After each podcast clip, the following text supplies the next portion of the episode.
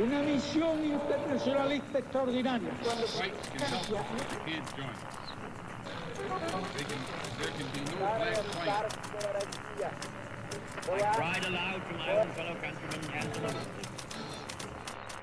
Sua rádio da história.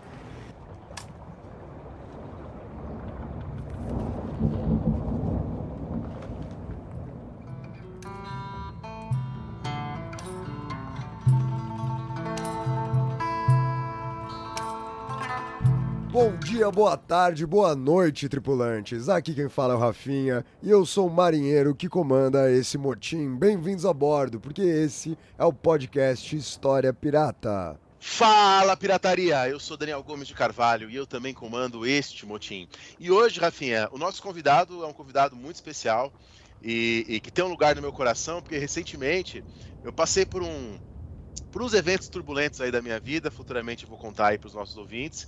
E ele estava lá, me deu um apoio, foi alguém legal para conversar aí nesse momento turbulento. O Eduardo Peruso, ele tem graduação em História na Universidade Federal do Rio Grande do Sul, doutorado em História Econômica pela Universidade de São Paulo. A tese dele se chama Jaime Cortesão, Trajetória Intelectual e Projeto Historiográfico. Ele foi orientando do Jobson, foi meu professor também lá na pós-graduação e seria alguém muito legal para a gente trazer aqui um dia. O Eduardo vai ajudar a gente nesse, nesse, nesse trabalho. O, o, Eduardo Peruso realizou estágios de pesquisa no exterior, né, na Faculdade de Economia da Universidade de Coimbra e no Centro de História da Universidade de Lisboa, e atualmente ele é professor contratado lá dando aula de História Moderna no Departamento de História lá da USP. Então, Eduardo, dá um oi aí pro pessoal, dá um oi para os nossos ouvintes. Olá pessoal, olá pessoal que acompanha o História Pirata. Né? Devo começar agradecendo ao convite dos dois, né? foi, foi muito interessante para mim. Já ouvi alguns programas, pretendo ouvir outros, né? e preciso mandar um abraço especial para o meu orientando Fábio, que é um dos maiores fãs de vocês. Ah, que legal. Pô, da hora, Eduardo. Muito obrigado você por aceitar o convite, por estar aqui com a gente gravando, e seja muito bem-vindo a esse nosso navio. Antes da gente começar o nosso programa aqui com o Eduardo de hoje, eu quero saber, Dani, o que, que você está lendo de bom? É, se é que ainda existe algum livro na sua casa que esteja fora de caixas. É, é, quase todos os meus livros estão encaixados, mas eu tive esse cuidado de deixar de fora o que eu ia usar, mas eu fracassei nesse cuidado, né? Porque justamente amanhã eu vou dar aula sobre o momento maquiaveliano na minha disciplina, e aí eu fui procurar o momento maquiaveliano e ele tá em alguma caixa. e na tradução que saiu da UF, tem a, a, a aquela introdução do Richard Watmore, traduzidinha.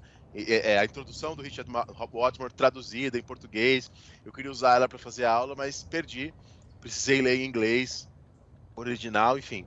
Tudo bem, deu certo. Mas eu não estou lendo isso agora, nessa aula já está preparada, bonitinha. Eu estou lendo um livro é, que tem algumas discussões legais, tem muita coisa. Quando ele fala de história, a gente vai discordar de quase tudo que ele fala.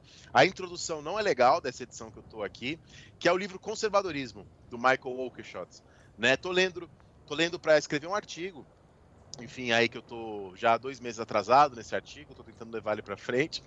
É um artigo sobre esse tema. E é, é, um, bom, é um texto instigante. O Walkershot foi um autor bastante inteligente, tem contribuições importantes na teoria da história. E, enfim, quando ele fala de história nesse texto, são algumas visões complicadas. É, por exemplo, no nosso último programa, a gente falou sobre renascimento e a Marília contestou bastante a visão que o Burkhardt traz sobre o renascimento, né? Mostrou os problemas.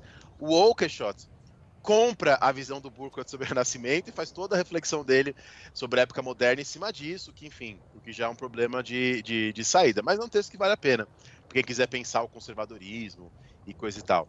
Eduardo, tem algo que você anda lendo aí que você queira recomendar para os nossos ouvintes? Tem sim, tem uma leitura que foi inusitada, porque eu precisei pesquisar sobre a questão do vermelho na história, vejam só. Uma aula que eu fui participar com meu, meu ex-orientador, o professor Jobson, ele foi dar uma aula sobre pau-brasil e pediu que eu falasse um pouco mais sobre o vermelho na história, essa coisa mais cultural, que é um pouco mais a minha pegada. E aí eh, eu li Michel Pasterro, né, o historiador das cores, o livro sobre vermelho, mas encontrei um que eu não conhecia que chama A Perfect Red, né? Uh, Empire Espionage and the Quest for the Color of Desire, da historiadora Amy Butler Greenfield, onde ela mostra como foi essa busca pelo per vermelho perfeito, vermelho carmesim, que era retirado justamente uh, do, do, do Kermer, né? Um, um, bichinho, né? Parecido com a cochonilha, mas um pouco diferente, e depois então da cochonilha que os espanhóis cultivam aqui né, no México a partir daquele conhecimento já pré a, a, colombiano, né, que já havia ali. Então, assim, é todo um debate de espionagem, espionagem industrial, pirataria industrial, para ter o domínio desse pigmento que, no seu tom mais perfeito, valia mais do que seu peso em ouro, né, a, a cochonilha. Então, é uma história muito interessante e inusitada, eu comecei a ler especificamente para isso e não consigo mais parar. Pô, que legal, hein? Rafinha. Ô Dani, você sabe que é pela primeira vez em dois programas eu não vou recomendar algum livro que eu li para Cecília seis vezes, né? Hoje eu vou recomendar um livro melhor, um um, bem pouca coisa, assim, sabe? Melhor do que os livros que eu tava lendo para Cecília. Mas eu peguei o Fanon para ler esses dias eu não tinha lido os, condena os Condenados da Terra, eu tinha tirado alguns trechos assim para ler, mas eu peguei o livro para ler de cabo a rabo essa semana, porque eu acabei de entrar em Guerra Fria e eu queria trazer uma outra perspectiva ali sobre a descolonização afroasiática principalmente. Então, decidi apresentar um pouco do Fanon para os alunos, mesmo que provavelmente não há nenhuma referência nos vestibulares, mas eu estou nessa cruzada pessoal de apresentar para as alunas, para os alunos, coisas um pouco menos conhecidas, assim. Então, foi semana de Fanon para mim aqui. E aí, você gostou, cara? O que você tá achando aí do texto? Ah, o texto é muito bom, Dani. Eu, eu gosto mais dos Condenados da Terra do que do Máscaras, sinceramente. Negras, Máscaras Brancas. É. Hum. Me, me... E foi ótimo que foi recém-reeditado né, no Brasil, então agora é, é mais fácil de achar. É, Ficou minha... muito tempo, né? É, a minha edição é edição portuguesa ainda, Eduardo, que eu peguei para ler, mas mas eu gostei muito, eu fiquei bem, bem impressionado. Não impressionado porque a gente já sabe o que o Fanon é capaz de fazer, mas eu achei que é uma perspectiva muito interessante, de fato. É isso. Antes da gente começar o nosso programa de hoje, eu quero lembrá-los e lembrá-las a todos que a gente funciona a partir da ajuda de vocês aqui no História Pirata. E há três formas de você ajudar a gente a se manter sempre no mar. A primeira e a mais importante é divulgando esse nosso podcast, falando para as outras pessoas escutarem, passando a palavra. A segunda maneira de fazê-lo é no nosso financiamento coletivo, capenga, capenga. Aquele que você manda dinheiro e a gente não manda absolutamente nada para você, é esse financiamento coletivo, né? Egoísta de um lado só, que a gente é capaz de fazer. Ninguém mais ajuda a gente, Dani, no financiamento. Eu tô é, quase... por isso que eu falei. Você falou que o pessoal ajuda a gente a, a manter o. Mas ninguém ajuda nada, a gente que se mantém mesmo. é, exatamente, né? Te dá uma falsa ilusão aqui. Quem, é, sabe quem ajuda a manter o História Pirata sempre no mar? Sua mãe, né? A Elaine. Não, não, não. É o Eduardo. São os convidados, os ah, convidados sim. que topam vir aqui.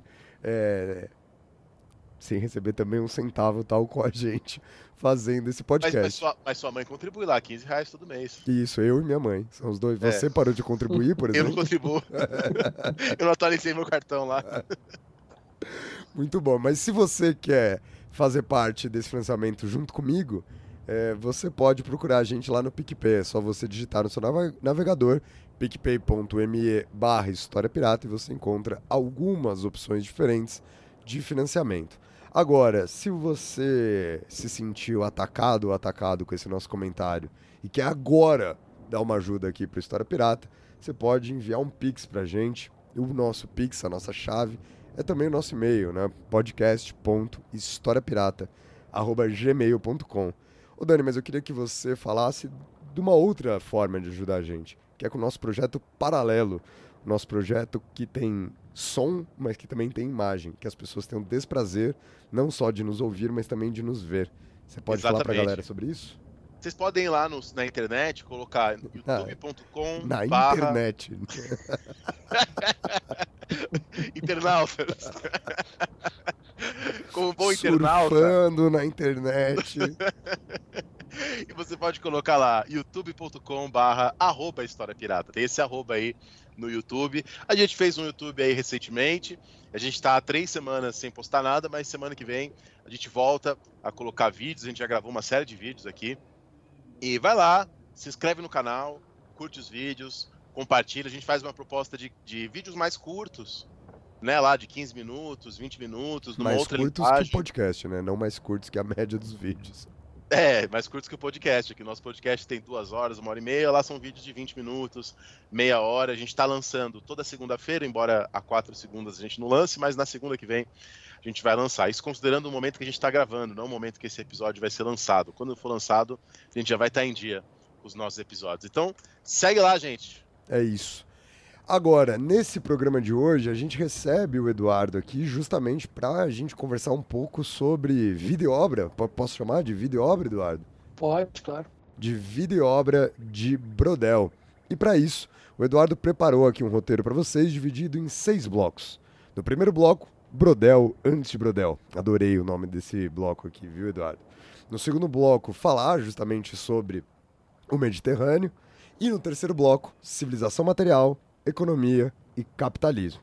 No quarto bloco, a questão das múltiplas temporalidades, algo inclusive que a gente já gravou vídeo sobre, quem sabe quando você estiver esse programa estará lá no nosso canal.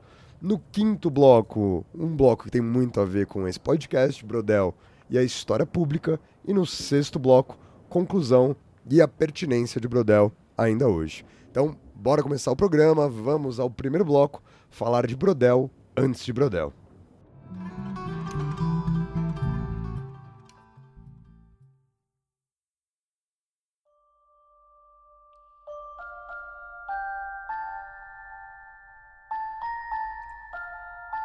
Então, falar de Brodel não é simples, porque é um historiador que talvez seja dos mais importantes que a gente teve no século XX, sem dúvida, né?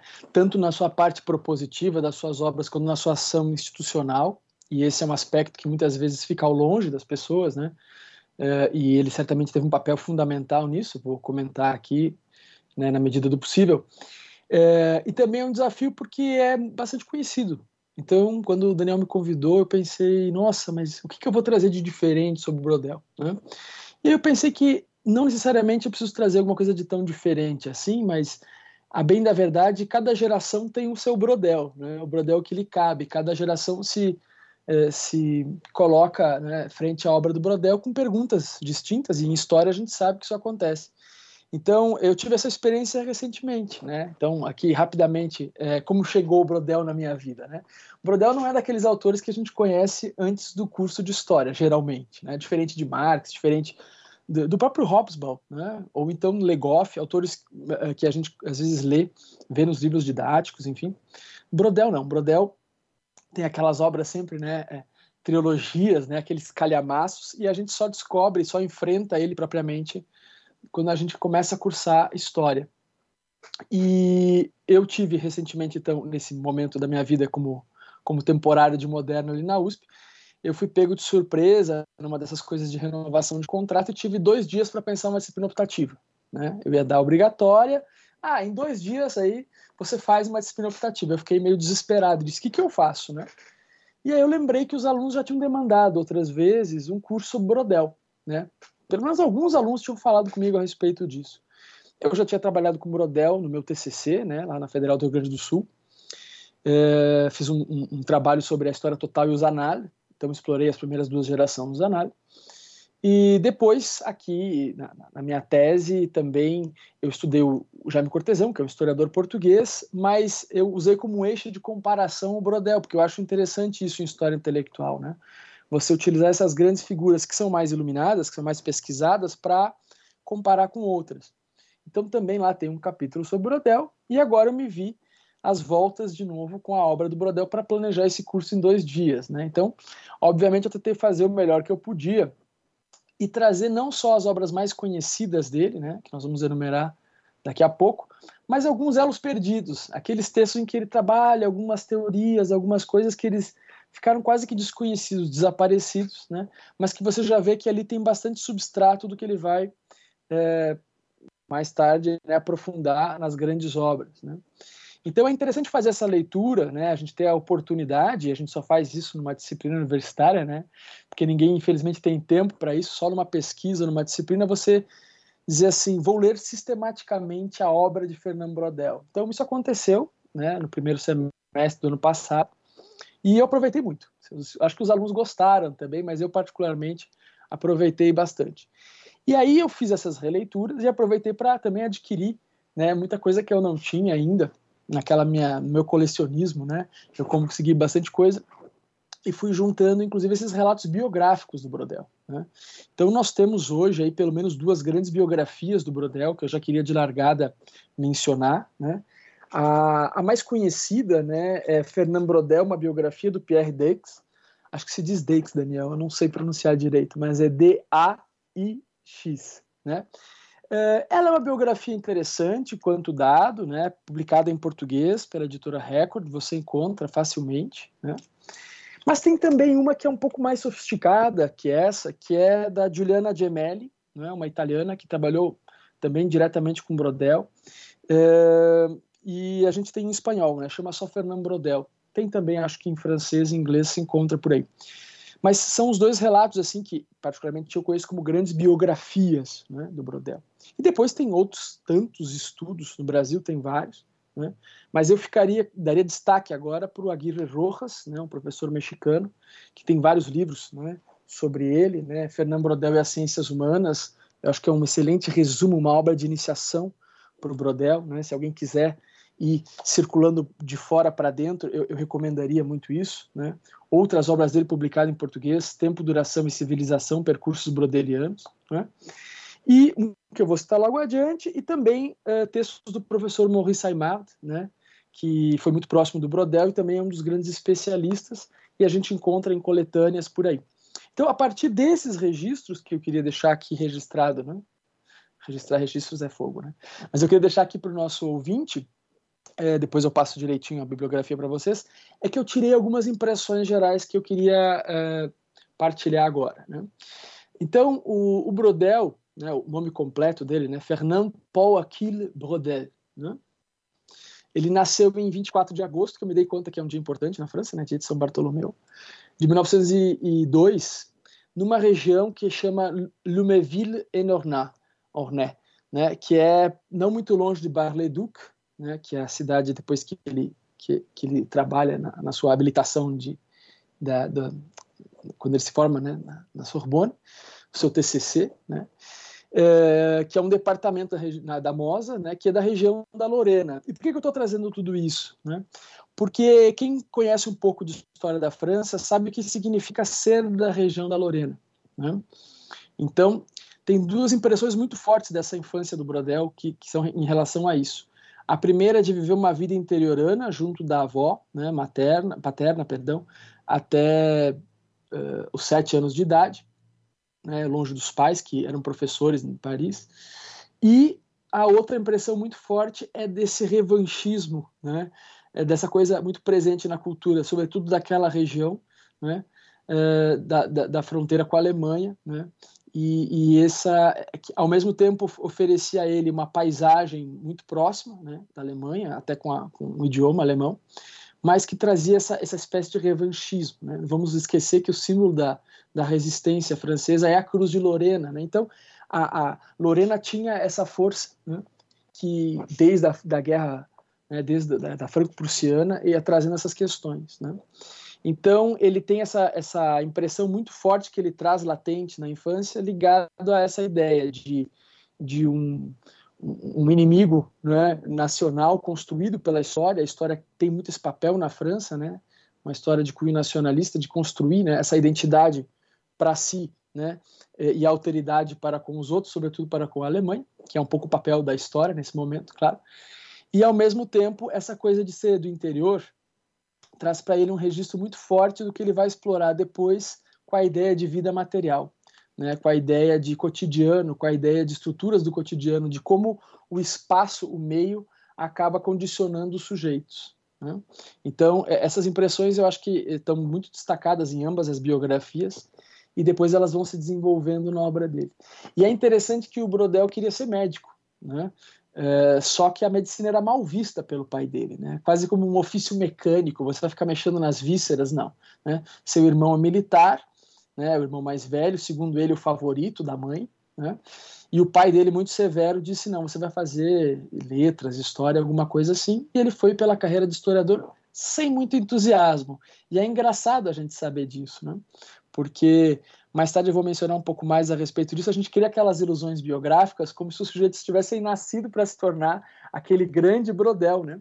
Como se a vida dele fosse uma linha reta, né? Que culmina naquilo. E na verdade não é. Então, no primeiro momento, ele tinha até é, um certo desconforto nessa carreira, mas ele seguiu em frente, até porque ah, o objetivo dele era sair de casa, né? Começar a dar aula logo e sair de casa. Então, em 22, eh, ele se forma na Sorbonne, se eu não me engano, 22, 23, justamente com uma, uma, uma tese de habilitação, um TCC que é esse, né? Uh, Le début de la révolution à Bar-le-Duc, né?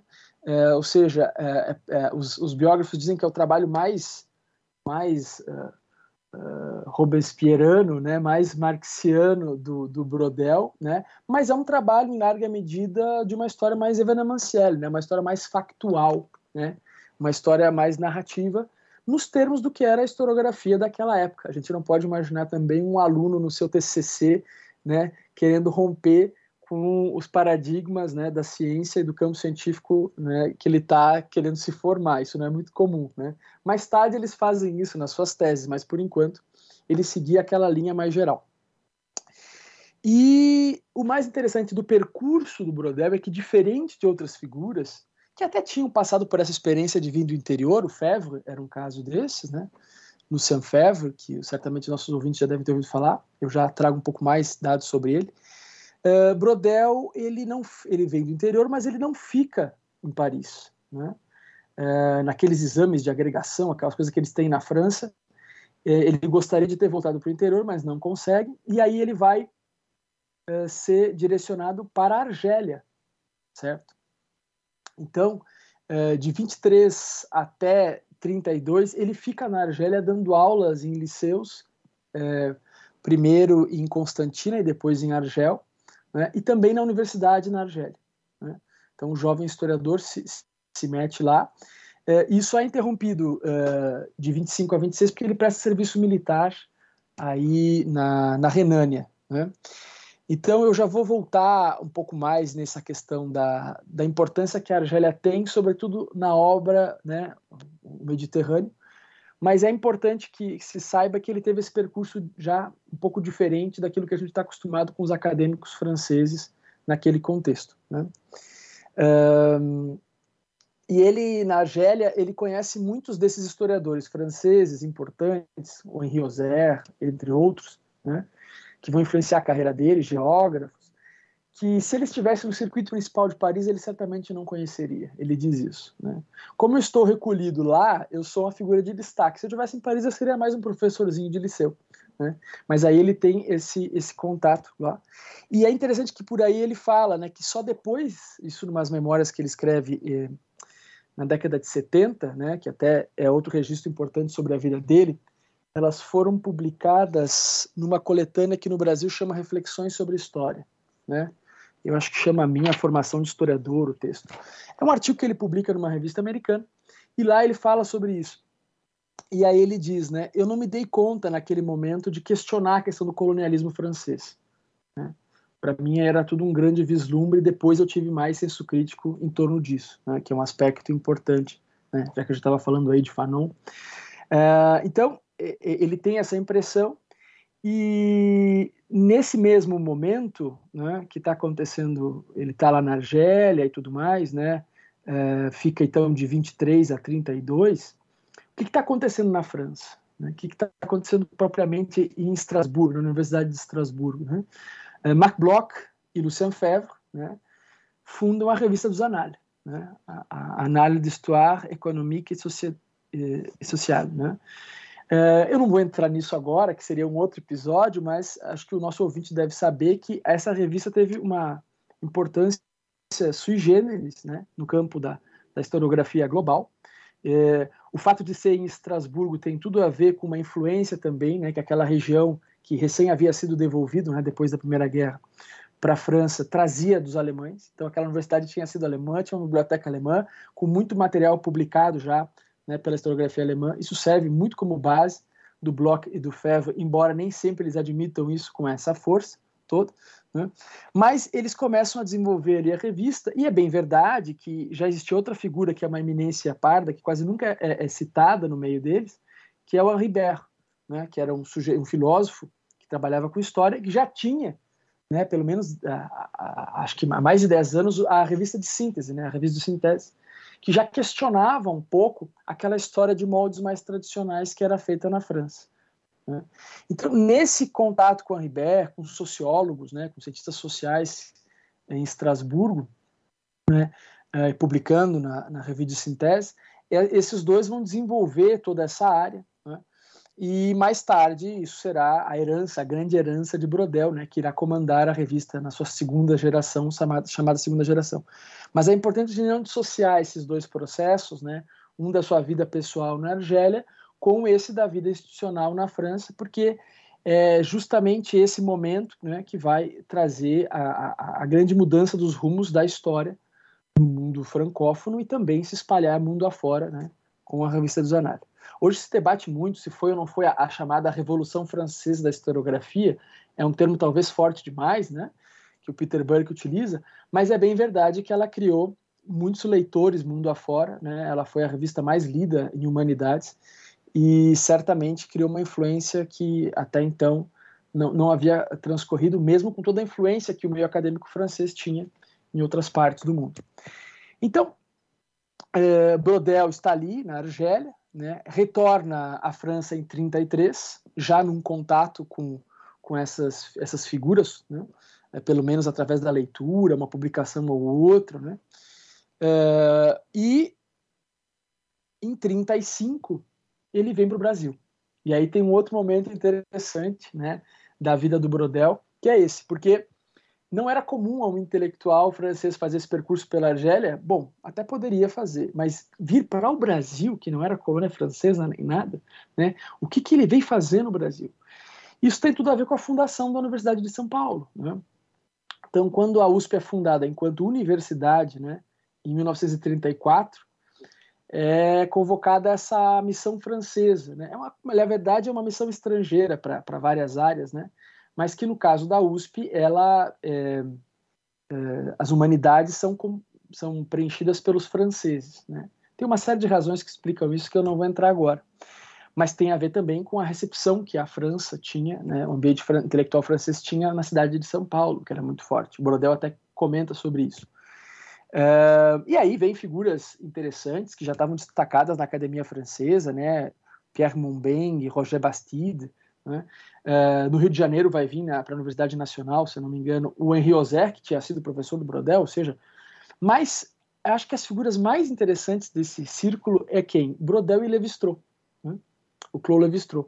E por que, que elas são interessantes? Porque eles eram jovens, professores, não tinham importância nenhuma no ambiente intelectual. Eram promissores, mas enfim. E depois vieram a se tornar talvez as maiores figuras, né, ou das maiores figuras das suas áreas, do seu campo, os campos de pesquisa, né? Brodel na história e, e Levi-Strauss na etnologia e, e, nas ciências sociais, né, antropologia, uh, na segunda metade do século XX. Então, claro que hoje há esse mito brodeliano na USP, né? Oh, Brodel ajudou a fundar a Faculdade de Filosofia, Ciências e Letras, que mais tarde se tornou a FEFELESH. Sim, claro, ajudou, mas ele não era o Brodel ainda, né? Era, era o Brodel antes de Brodel, e aí vem a brincadeira do nome, né? Quem brinca com isso não sou eu, né? Gostaria que tivesse sido a ideia minha.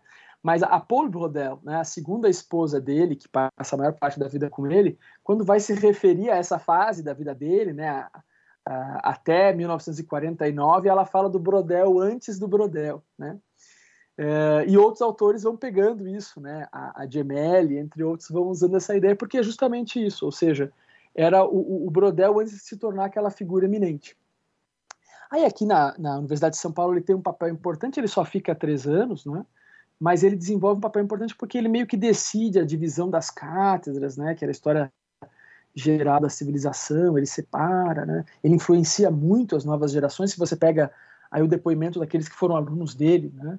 Uh, eles destacam muito isso, vários livros que trazem esses depoimentos. Então ele teve um papel importante, né? Uh, e depois ele só retorna ao Brasil, se eu não me engano, em 47, com uma, uma, uma visita rápida. Né? E mais do que influenciar o Brasil, talvez o Brasil influenciou Brodel. Né? E o próprio Aguirre Rojas fala, eu acho que ele dá menos destaque a isso do que mereceria. Né? A própria esposa, lá pelas tantas, fala isso nos depoimentos dela. Porque a própria ideia de vivenciar uma São Paulo em explosão, né, da, da, década de 30, em que você tinha de um lado prédios crescendo enormemente com elevadores, né, indústria se desenvolvendo, e do outro um burrico levando né, é, no, no, lombo uh, baldes d'água, porque não havia água canalizada, essas duas cidades, essa, essa coisa de muitos tempos sobrepondo, certamente ajudou ele a pensar isso. Né? O Levi-Strauss, nos Tristes Trópicos, fala sobre isso. Então, é, como essa, a cidade de São Paulo, né, essa, essa dualidade pulsa, pulsante, ajudou eles a, a pensar essas questões. Né? É, mas, enfim, para não me alongar tanto, é, ele volta à França. Nessa viagem de volta, ou numa das viagens que ele faz, ele conhece o Lucien Febvre é, no navio, pessoalmente. Então, conversa, fala sobre o interesse dele de pensar o Felipe II né, é, e, e, o Mediterrâneo e tudo mais. E começa a ser convencido pelo Lucien Febvre que, na verdade, era mais interessante ele ampliar a tese dele né, para um debate mais ligado ao Mediterrâneo como um circuito importante geográfico de trocas né, culturais, comerciais e tudo mais. E ele deveria, então, é, é, já, já, tinha, com o salário de professor da USP à época, ele já tinha conseguido fazer muitas pesquisas em torno do Mediterrâneo, em vários arquivos, não é? Eu vou falar um pouco melhor sobre isso depois, mundo afora.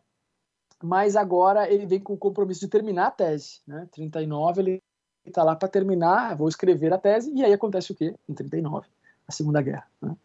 E na Segunda Guerra ele vai para o fronte, e logo que ele chega, ele já é feito prisioneiro. E aí vem um outro aspecto né, que a gente diz que é muito incomum da trajetória intelectual de Fernando Brodel. Porque ele vai passar de 39 a 45 prisioneiro de guerra.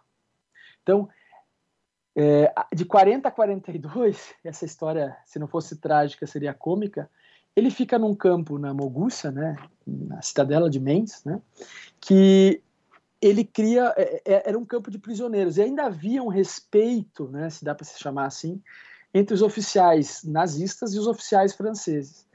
Então eles deixam os oficiais terem uma vida quase que corriqueira dentro da prisão, né, que havia sido uma citadela, né, uma sede de prefeitura administrativa e tudo mais. E aí ele cria uma universidade, não oficial, claro, uma universidade improvisada, o Brodel, onde ele vai ser uma espécie de reitor, tanto que o apelido que os guardas davam a ele era o Magnífico. Né?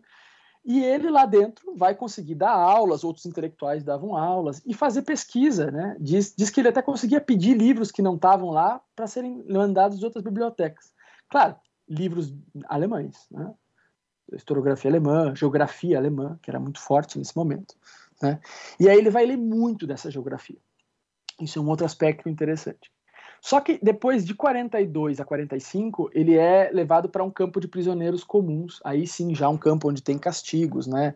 trabalhos forçados. Aí esse privilégio some.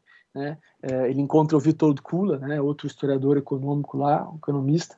E, mas enfim, aí a vida dele já fica muito mais difícil. Mas é nesse ambiente desses dois campos também de prisioneiros que ele vai escrever né, o Mediterrâneo, né, que será sua, sua grande obra dessa primeira fase. Então, percebam aí que há muitos percursos colocados. Né? E uh, quando ele se livra né, dessa experiência e retorna à França e defende finalmente a sua tese, né, uh, ele, daquele momento, ou seja, final dos anos 40 até os prim primeiros anos da década de 70, ele vai atingir aquilo que a gente chama de a, a era Brodel, né?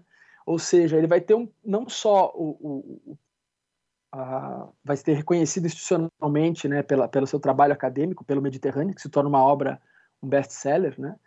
Como também ele é, vai ter um poder institucional muito grande. Né? Então, ele entra para o Collège de France, ele não consegue entrar para a Sorbonne, que era o sonho dele. Né?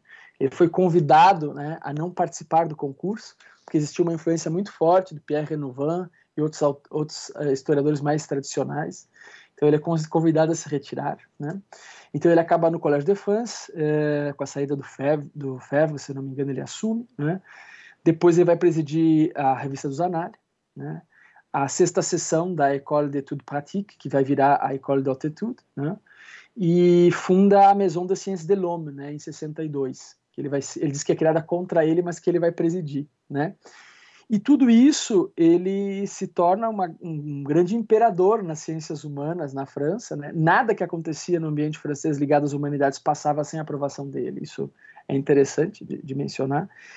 E ele também fez tudo isso contando com muita ajuda financeira de fundações americanas, né?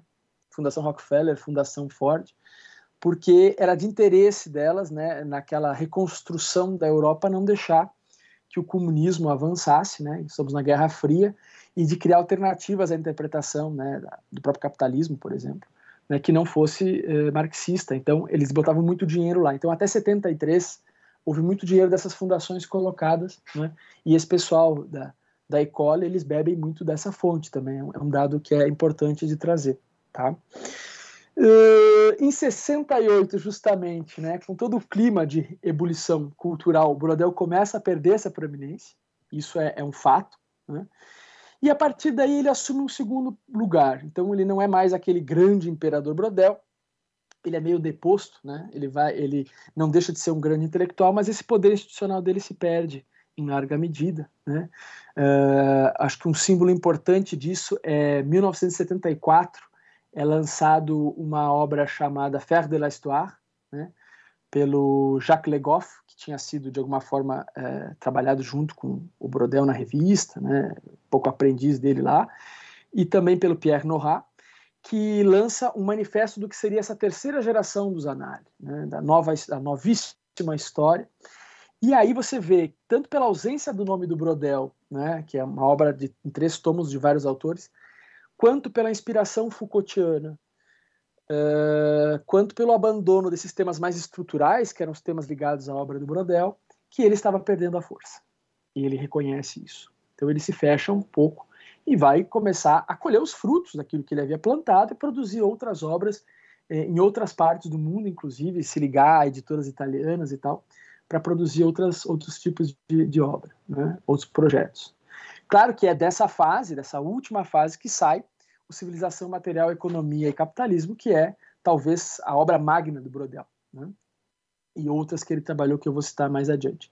Então aqui a gente pegou um, apanhado geral né, do, do que seria essa, essa vida do Brodel nessas três fases. Né? Então até 49, que eu chamei de Brodel antes de Brodel, uh, depois até 68, que se põe fim a essa era Brodel, ou até os anos 70, e depois esse Brodel mais é, destituído desse poder institucional, mas com todo o prestígio acadêmico, recebendo títulos honoris causa e tudo mais. E é esse é o percurso, trajetória dele, né? E em 1985 ele falece é, nos Alpes franceses aos 83 anos. Né? Então essa é a, a, a vida né, do Brodel e acho que aqui a gente pode encerrar a primeira fase.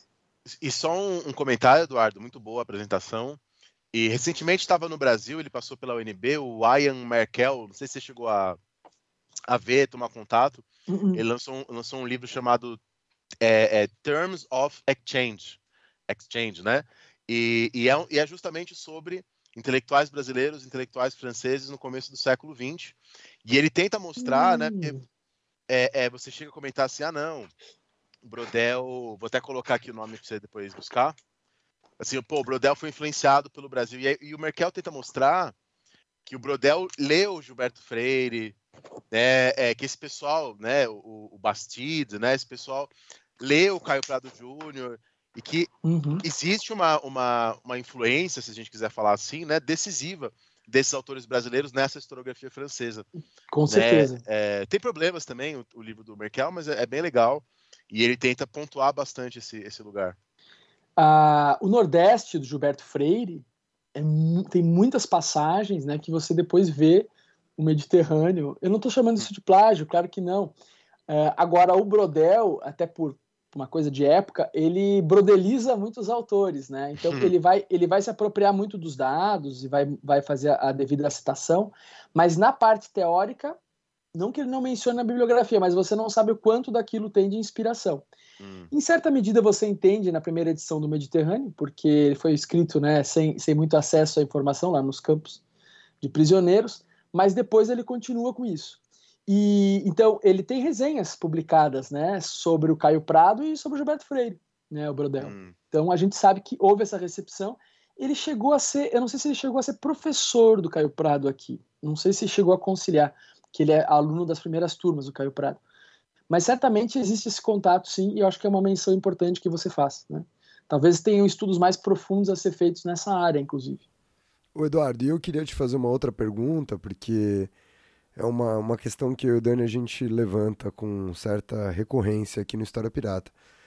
Porque o, o Dani, até mais do que eu, pela questão própria da USP, é, eu venho da Unicamp, como a gente tinha conversado aqui anteriormente, mas a gente sabe que existe uma, uma questão, eu imagino que você também queira conversar sobre isso no, no bloco final, mas eu queria pelo menos só tirar essa dúvida aqui com você. E a gente sabe que tem uma questão de pensar não só os análises, mas o próprio Brodel é, como um todo de uma forma diferenciada, com algum destaque aqui em São Paulo. Você teve isso na sua formação no Sul? Você sente diferença é, de, de, da época que você era aluno da graduação para sua experiência hoje aqui na USP? Você acha que isso é tratado de uma forma diferente? Ou você acha que isso é uma questão que disseminou pelo Brasil inteiro?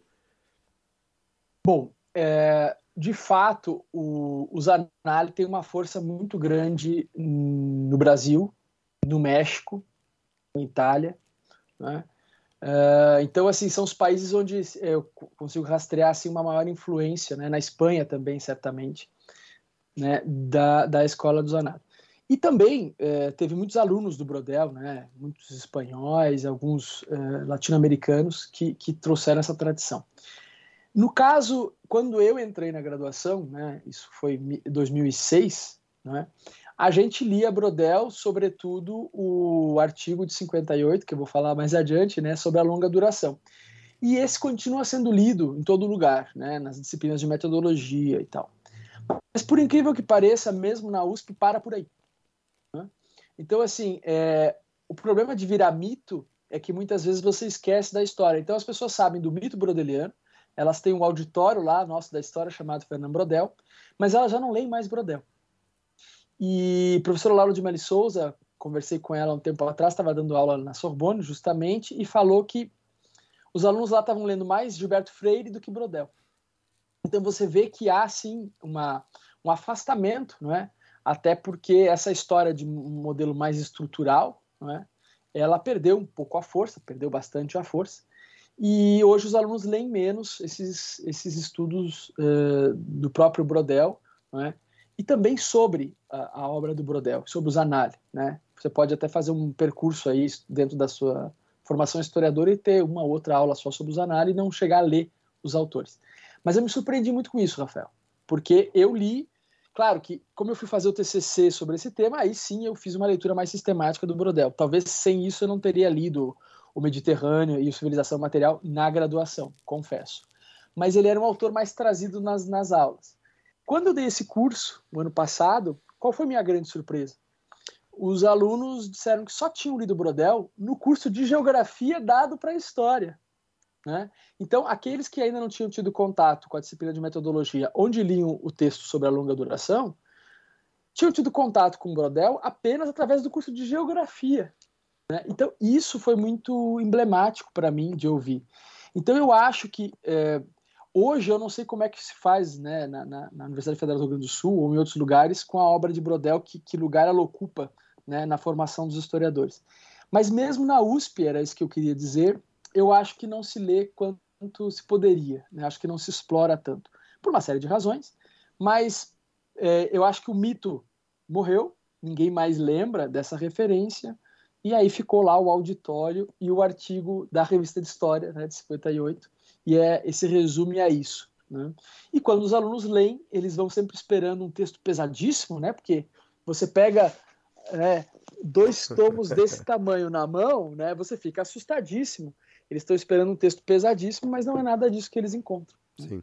Então é uma, é uma é uma descoberta interessante de ser feita. E, e Eduardo, sem a gente desencaminhar a nossa conversa, isso mesmo em relação ao, aos Zanali, porque a gente também viveu, não sei se você também viveu isso durante a sua formação, uma certa hiperestasia do que eram os Zanali, uma constância sobre isso. Eu lembro da primeira vez que eu tive a sensação de que, porra, o dia que eu descobri que existiam outras perspectivas tá, é, metodológicas. Tá, tá, todo mundo na escuridão, Isso. e aí os análises não salvaram, e, e não, né? Inclusive, na, na, minha disciplina aqui de introdução ao estudo da história, eu dei para eles o Collingwood, que eu adoro para ler, que escreve, uhum. o texto dele é anterior ao texto sim, que a gente lê do bloco, né? E que também é um autor que traz coisas interessantes nesse período, que é até coincidências, né?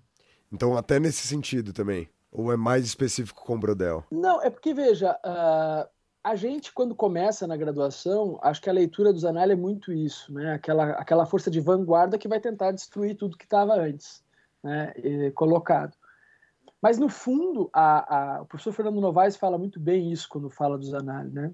Os análises, ele não, ele não surge como uma força de ruptura tanto em negação à história que se produzia antes, mas sim na amplitude que ele dá para as outras ciências sociais. Né? E eu acho que quando a gente pega essas outras chaves, a gente é, consegue se livrar um pouco dessa ideia de uma revolução francesa da historiografia, até porque se a gente lê, não falam nem nos autores de fora, né? se a gente lê o próprio Fustel do Collange, você vai ver que já tem coisas muito sofisticadas ali a respeito disso. E o próprio Bock faz essa menção, né? apologia da história. Então, é, o que eu acho é que para minha formação foi muito importante essas duas matrizes que são fortes, ou pelo menos eram fortes no Brasil. De um lado, os análises, e de outro, os marxistas, né? sobretudo os marxistas britânicos. Né? Então, eu acho que isso, espero que isso tenha me formado bem como historiador. Acho, acredito que de alguma forma sim, e outros autores, né, que a gente gostava muito na nossa época, Ginsburg, entre outros. Mas eu, eu nunca me deixei convencer muito pela chamada agenda pós-moderna, assim, da fragmentação. Então, eu tinha um certo incômodo em relação a isso.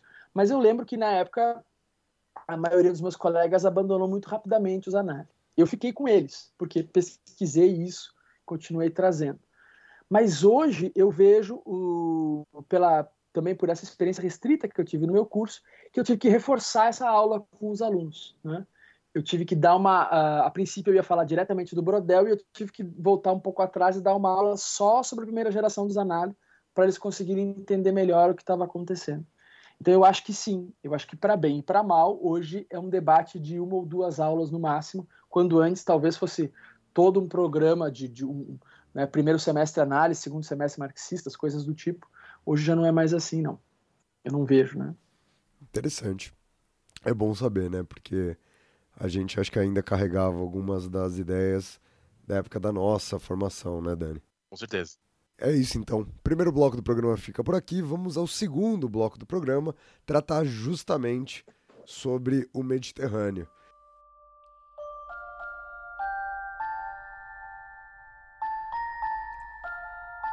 Bom, vamos segunda parte, né, o Mediterrâneo e o mundo mediterrâneo ou mediterrâneo, depende da tradução, né? a época de Felipe II.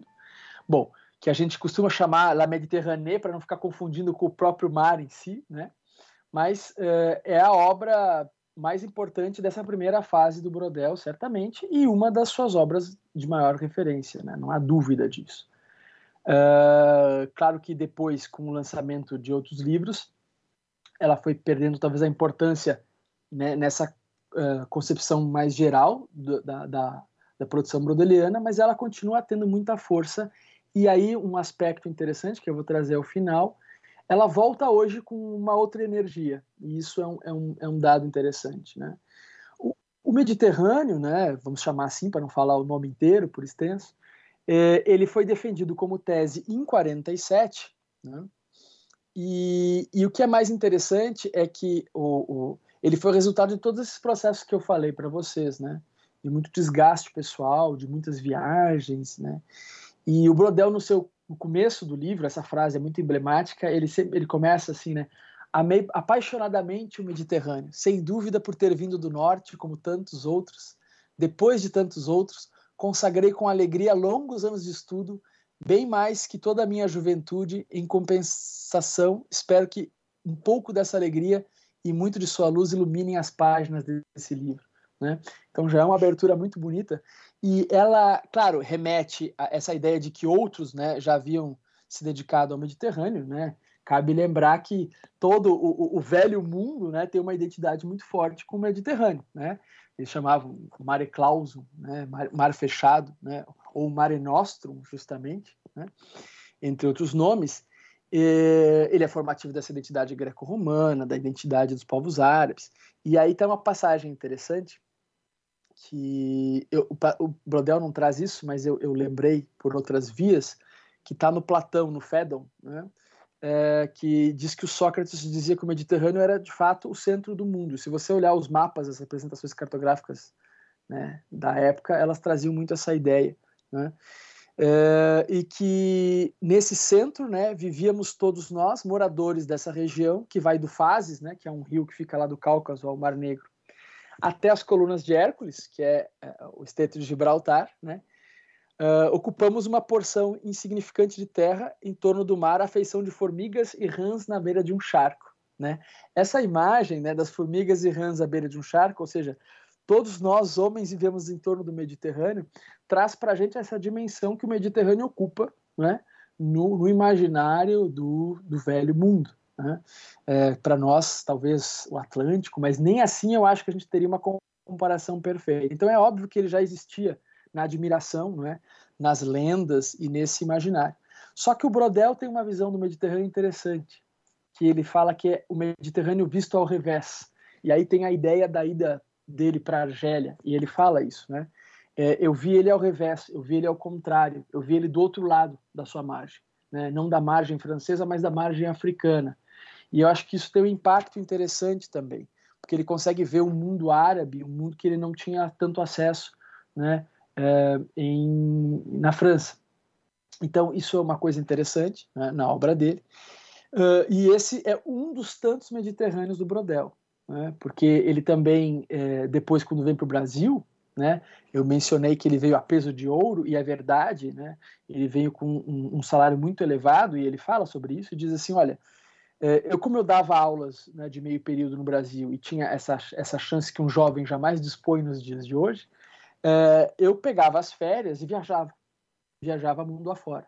Então, não é só o Mediterrâneo físico que ele conhece na Argélia, mas mesmo estando aqui, ele viaja para o arquivo de Simancas, para vários arquivos das cidades italianas, para Dubrovnik, na Croácia, né, que tem um arquivo importantíssimo dessas trocas que aconteciam no Mediterrâneo, e ele é um dos primeiros a desbravar isso e, e, trazia né, as fotocópias disso e pesquisava no Brasil. E é interessante porque ele cria, né, é, o Brodel ele sempre está muito atualizado com essas coisas de audiovisual. Ele pega uma máquina de filmagem, que, que era para filmagem, que cortava em frames e tudo mais, e começa a utilizar para fazer uma espécie de microfilme pessoal. Então ele, ele, domina uma tecnologia que ninguém tinha à época, que ele pode fazer diversas uh, fotos, né, em sequência da documentação e poder depois levar isso embora, né? Então, assim, é, com isso depois ele passava aqui na casa do Jardim América dele em São Paulo lendo aqueles microfilmes todos, né? Ele tem relatos muito bonitos dessa experiência no arquivo, né? É, de abrir um documento e, e, aquela areia escorrer. Vocês sabem que, muitos documentos para secar a tinta, né, se soprava areia, né? E aquela areia estava ali naqueles documentos em Simancas, ou seja, foi a primeira vez que aquele, aquele manuscrito havia sido aberto por alguém. Ele disse que ele guardou aquela areia para o resto da vida, né? Quem conta isso é a esposa, num dos relatos.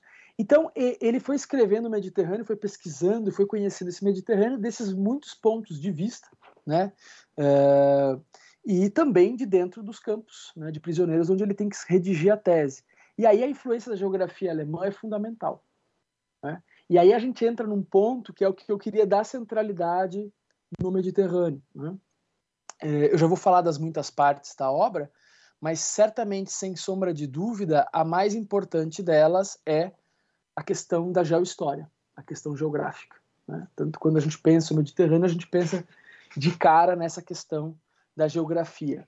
Até porque, é, se a questão das temporalidades, que é outro ponto forte da obra brodeliana, já está colocada, sim, no Mediterrâneo, ela é mais desenvolvida conceitualmente na segunda edição, que é de 66. Né? Ou seja, quando ele já tinha se debruçado em outros artigos, em outros momentos, sobre essa questão da temporalidade. Mas a geografia não. A geografia já está ali plenamente colocada. Né? A visão que ele vai ter de uma geohistória, que é um conceito inclusive dele, né? uh, é muito original e bebe bastante, obviamente, da, da geografia francesa, geografia humana, né? sobretudo Vidal de la Blache, que é um autor que influencia muito Lucien Febvre, e através do Lucien Febvre também o Brodel. mas é, também da geografia alemã, sobretudo Hatzel, né? geografia física e humana. E é interessante, vejam só, que hoje, quando a gente vai fazer essa reconstituição, a gente descobre um texto dele, né? eu já vou falar porque que isso é, é bastante importante, publicado na época que ele estava no campo de prisioneiros, ou seja, nos anos 40, não se sabe ao quando, num boletim que chama Geohistória, a Sociedade e o Tempo. Né? Esse texto, ele, a gente tem acesso a ele hoje porque ele foi publicado numa coletânea né, pela esposa do Brodel, que só saiu na França, eu acho que é uh, Ambitions pour l'Histoire, uma coisa assim. Mas, né, um, pesquisador chamado Guilherme Ribeiro, né, que é geógrafo, ele fez questão de traduzir esse texto na revista de Manguinhos, né, é, de História da Ciência, e publicar. Então a gente tem acesso, né, uma revista em 2015, você encontra esse texto lá, depois eu passo na bibliografia, e você consegue cruzar esse texto perfeitamente com algumas questões que ele elabora para o Mediterrâneo. É, sobretudo o quê? Um capítulo que é emblemático, que é sobre a geohistória. Tá? E aí, se vocês querem entender melhor sobre Brodel e a geografia, outra obra para ficar como referência, é justamente o livro do Guilherme Ribeiro, que eu acho que foi a dissertação ou tese dele, defendida aqui na geografia. É, não sei se foi na USP ou se foi no Rio, agora me confundo, mas foi publicado pela Ana Blume, tá? E chama Fernando Brodel, Geohistória e Longa Duração. Críticas e Virtudes de um Projeto Historiográfico. É, é outro desses excelentes livros para você entrar na obra do Brodel, claro que com uma ênfase mais na geografia. Mas por que o destaque para a geografia? Ela é tão importante nessa obra que quando ele defende o trabalho eh, em 47 na Sorbonne, uh, a sua banca era composta por historiadores importantes da época, inclusive o Marcel Bataillon, né? É, e, e, o Labrousse estava não, mas enfim, é, vários historiadores importantes, e ele, lá pelas tantas, é, é, questionado pelo Gaston Zeller, que eu acho que era um sujeito ligado àquele grupo rival do, do Pierre Nouvan, daquela história mais tradicional. É, ele é questionado que aquilo não é um trabalho de história, aquilo é um trabalho de geografia. Né? Então, é, é, você quer desqualificar alguém numa defesa de história e dizer, olha, esse trabalho não é de história. Né? Então, foi foi uma crítica muito pesada, obviamente, mas que, que outros membros da banca desconsideraram, né, para a sorte do Borodel. E aí, em 49, ele publica. Mas mesmo para ele publicar, né, eu tenho aqui a primeira edição, me dei de presente, né? Aqui ela está numa encadernação bonita, que eu também me dei de presente, né? Mandei fazer. Mas originalmente, se vocês prestarem atenção, depois os, os ouvintes podem procurar aí né, na internet, a primeira edição é uma edição em brochura muito simples, né? muito simples, o mais papel mais vagabundo possível, né? feita pela, pela Armand Collin, né? Na, em Paris, a pedido do Lucien Febvre, a pedido de favores, né? porque eles não queriam nem publicar. Né? Ele teve que tirar um monte de tabela, um monte de coisa. É, e acabou sendo a obra de grande destaque, né?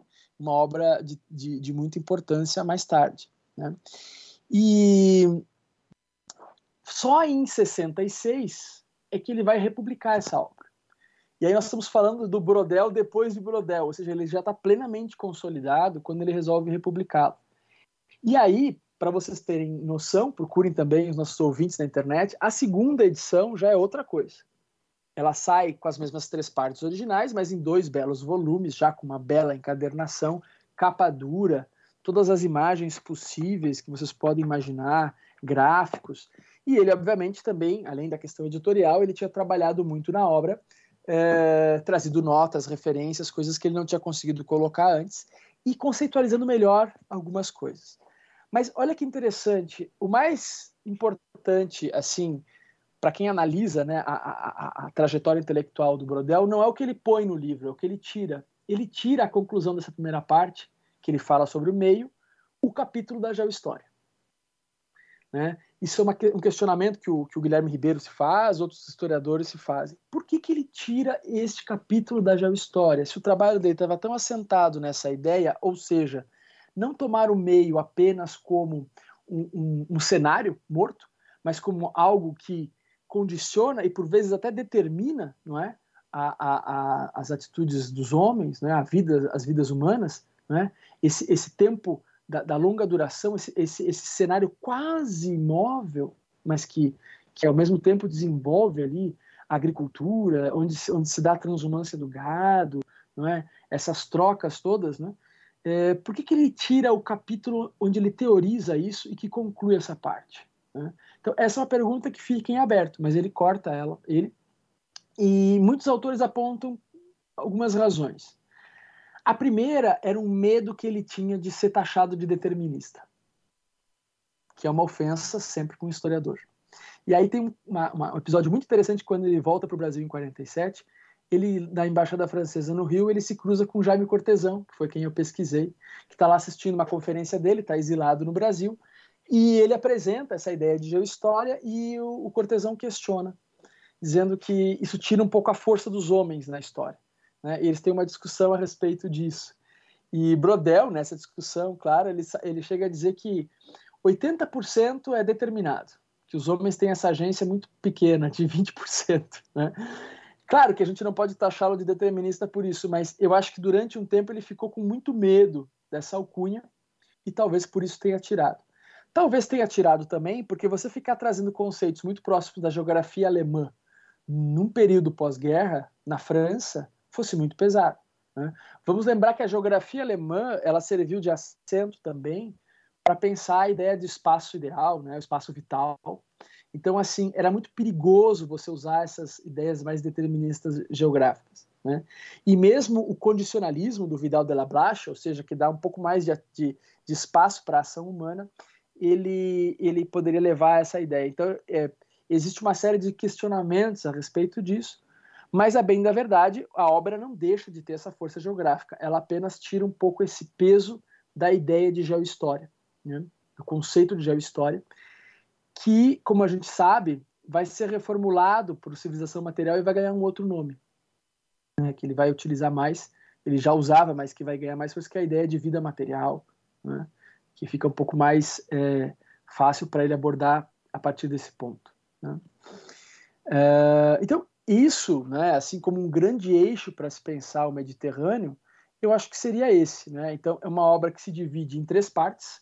O meio, que fala da geohistória, né, dessa história onde conecta né, as vidas humanas, mas assim, vidas de gerações inteiras, cidades que, que surgem e desaparecem por causa da pujança comercial, tudo isso, né? esse, esse tempo quase móvel da longa duração e que depois, na, na edição de 66, ele vai dar mais nuance para essas, essas chamadas temporais, né? vai, vai, vai dar os devidos nomes, longa, média e curta duração.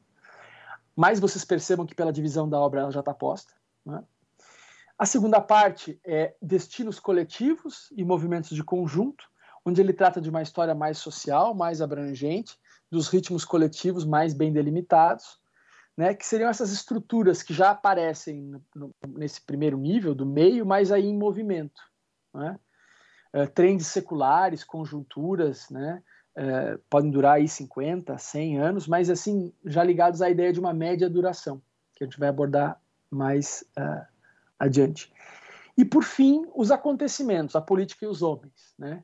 Muito se falou que ele tinha utilizado esse capítulo para contentar a banca, mas não é verdade. O Brodel nunca desfaz a importância dos acontecimentos. Ele só traz a, é, a noção de que, pensada naqueles moldes de uma história tradicional, né, uh, factualista, né, dos eventos, eles não traziam as respostas necessárias. E aí sim, de alguma forma, por mais tradicional que seja lá a tese de habilitação dele na graduação, ela já fazia um pouco essa ponderação de que aquilo que acontecia no Bar-le-Duc tinha que ser pensado em, em outros tempos do que estava acontecendo na Revolução em linhas maiores, né? Então isso ele já ele já deixa mais bem trabalhado, né? Uh, e aí lá pelas tantas, no final do livro, né, da, da segunda edição, ele vai dizer que ele se considera por temperamento um estruturalista. E isso é um outro aspecto importante que a gente vai explorar mais adiante, mas, ou seja, ele está preocupado justamente com as estruturas, né? mas que a estrutura para o cientista social é uma e que para o historiador é outro. Né? Que o historiador se liga a essa ideia de uma estrutura quase imóvel, mas que esse quase faz toda a diferença, porque se não tem movimento, não tem história. Né?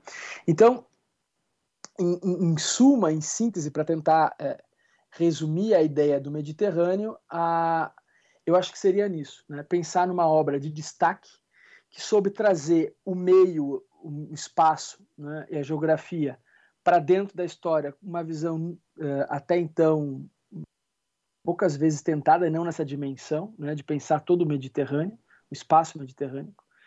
Uh, ele tinha bons exemplos na obra do Febvre, do Vidal de la Blache. Né? O Vidal de la Blache, quando ele escreve o primeiro tomo, acho que no início dos anos século XX, talvez, é, surge a, a, história da França, né? do Ernest Lavis, é, e o primeiro tomo é o quadro né, da, da, geografia francesa do, do Vidal. E por mais que o Vidal traga elementos muito humanos, né, uma geografia humana muito forte, é, ainda está pintando um pouco um cenário onde o homem entrará. Né? Aquela coisa meio Euclides da Cunha, né? O, a, a terra, o homem, a guerra, né? que vem desde Tácito. Mas aqui não, aqui eles já estão colocados, né? você já encontra eles entrelaçados. Eu acho que esse é o grande destaque do Brodel, né? de pensar o meio dessa forma. E aí, depois, no final, me cobrem como isso volta hoje no Mediterrâneo, que é uma obra que de fato ficou um tempo mais esquecida, né? mais amortecida frente às outras, mas que agora talvez retome um lugar de prestígio. Tá? Então, agora eu passo para as perguntas, senão eu falo demais. Não, foi eu, eu achei que foi uma ótima apresentação.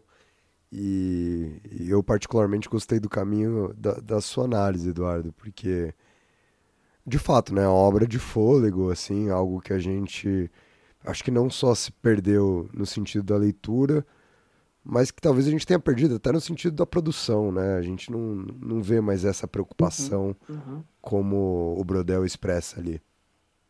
Eu não tenho nenhuma pergunta, Dani. Você tem alguma questão?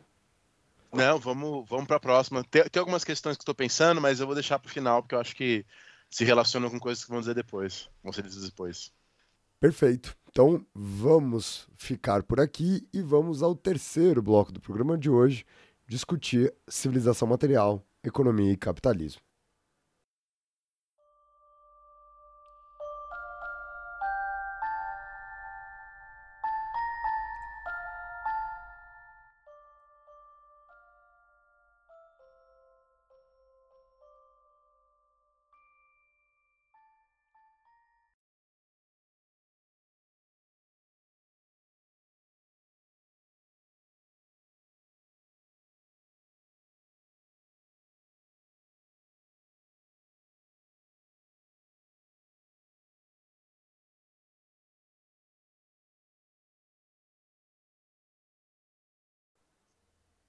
Então vamos lá. Né?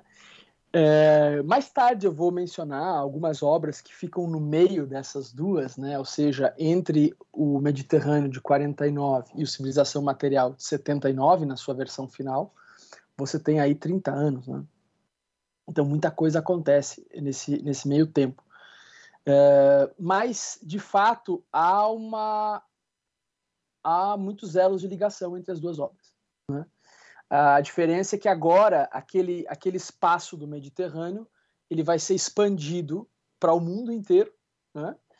E aquele chamado longo século XVI que o Brodel trata no, no, Mediterrâneo, né, mais ou menos de 1450 até 1650, por aí, agora viram três, quatro séculos né, na, no, no Civilização Material. Então, de fato, há aí uma perspectiva que era muito cara à escola dos Anal, né, que é essa ideia de uma história total, mas que o Brodel, né, que preferia chamá-la de global, ele vai trazer ainda uma dimensão maior, porque ele a expande de todas as formas, né? Então, é uma história comparada, é uma história conectada, é uma história das várias esferas do que é humano, é? Tudo colocado numa obra muito densa, né, disposta em três volumes. Então, é, o Civilização Material, assim, é, de um ponto de vista de análise aqui, para quem tem que resumi-lo em em alguns minutos, é mais pedreira, né? é um pouco mais difícil que o Mediterrâneo, porque ele traz muitos novos elementos. Né? Mas, em linhas gerais, ela é uma obra que procura uh, trazer a interpretação que Brodel tinha da, do surgimento e da formação do capitalismo, né? até a Revolução Industrial. Ou seja, se em alguns debates a Revolução Industrial ela era o momento de surgimento do capitalismo, propriamente dito, né, de um capitalismo pleno, para Brodel não. Né? Para Brodel, aquele movimento que começa a se desenvolver já a partir do século XIII, XIV, em algumas cidades italianas e vai se espalhando mundo afora, né? que se chamou durante um tempo né, de capitalismo comercial, para ele já era uma espécie de capitalismo pleno, até porque ele não acredita que a, a, todo o desenvolvimento econômico né, da, do mundo nos, nos, últimos três, quatro séculos tivesse que necessariamente que se considerar como o capitalismo em si, mas um sistema misto onde existe aí a, as esferas da vida material, é, da economia de mercado propriamente dita e o capitalismo que de fato vai estruturar tudo isso, né, cada vez mais, mas que uh, o capitalismo só existe com os andares de baixo, mas os andares de baixo podem existir de forma independente. E é natural que essas desigualdades nesse desenvolvimento uh, aconteçam, né? porque não é uma ideia evolucionista, para que possa existir um sistema globalizado. Ele precisa dessa desigualdade. Né? E aí, esse trabalho do Brodel, que surge em 79, ele surge irmão já de outros autores importantes. Por exemplo, Immanuel Wallenstein está publicando também o sistema mundo moderno. Então, a ideia que eles trazem, né, sistema mundo, economia mundo, né, ela vem justamente mostrar que essas várias esferas se colocam. Né? Então, não são estágios do mesmo processo necessariamente que precisa chegar lá, mas uh, uh, é necessário que essa desigualdade aconteça para que exista uma periferia que abasteça um centro econômico mais hegemônico. Então, há nuances, claro, entre a obra de Wallenstein né, e, e Brodel, mas é, é, ele, ele trabalha dentro dessa teoria de interpretação do capitalismo não apenas sozinho, mas com Wallenstein, entre outros autores importantes, depois Giovanni Arrighi vai seguir a linha deles, mas traz uma nova interpretação. Então, a obra se torna, de fato, mais relevante, mais importante que o Mediterrâneo. Ao contrário do Mediterrâneo, ela continua sendo muito lida nos cursos, então eu trago ela como leitura, como bibliografia mesmo, né? Porque o Mediterrâneo, outras obras, eu trago mais como um artefato historiográfico, ou seja, para pensar o Brodel, nós lemos aquele artefato historiográfico. Mas é, civilização material, é, a gente lê como biografia mesmo, porque traz ainda elementos muito interessantes para pensar o desenvolvimento do capitalismo né, e da economia global é, do século XV é, até o século final do XVIII. Então, a obra tem essa característica, claro. Né? E ela é justamente dividida em três tomos. Né? Tudo é dividido em três partes para. Né? O, é, eles fa fala-se muito dessa trifuncionalidade indo-europeia. Né? Os franceses gostam muito disso e, e, Brodel, sobretudo, vai se utilizar muito disso. Né? E é nessa obra, de certa maneira, né, eu vou voltar mais adiante ao artigo de 58, mas é nessa obra que você pega de uma maneira mais madura a questão das temporalidades brodelianas, né? que nunca podem ser pensadas de formas estanques. Então, muito embora eu já vinha falando que no Mediterrâneo a ideia de longa duração se associa mais àquele tempo quase imóvel das estruturas, do meio e tudo mais, ela não está presa ali. Existe uma dialética das temporalidades. Esses tempos estão sempre conversando entre si. Né? E isso aparece mais, de forma mais articulada, talvez, na no civilização material. Né? Então, apenas retomando isso, o Civilização Material ele surge uh, a partir de um convite que o Lucien Febvre faz ao Brodel em 52, pedindo que o Brodel escrevesse uma obra que ia para a coleção Rumos do Mundo, né? Uh, Destins du Monde, que o Febvre estava coordenando, e disse assim para o Brodel, olha, eu preciso de uma obra que fale da economia pré-capitalista, uh, pré-industrial, melhor dizendo, eh, na Europa, tá? Você escreve sobre economia e eu vou falar da parte cultural, tá bom? E o Brodel pega aquela ideia, né? Outros livros vão sendo publicados, né? Nessa coleção, foi traduzida em Portugal, a gente tem acesso. Uh, só que o Fevre morre uh, em 56 e aí o Brodel fica um pouco sem aquela parte da cultura que o Fevre ia fazer e resolve ele mesmo fazer. Ele mostra que tem plena capacidade para isso, porque no Civilização Material ele fala até de alimentação, outros temas incríveis. Então ele começa a fazer o livro e lança uma primeira versão desse livro, né, em 67, que seria um primeiro tomo, né, que seria o equivalente ao às estruturas do cotidiano, né, que seria a primeira parte do Civilização Material. Mas depois ele se embrenha em outros projetos e só vai lançar a obra definitiva em 79.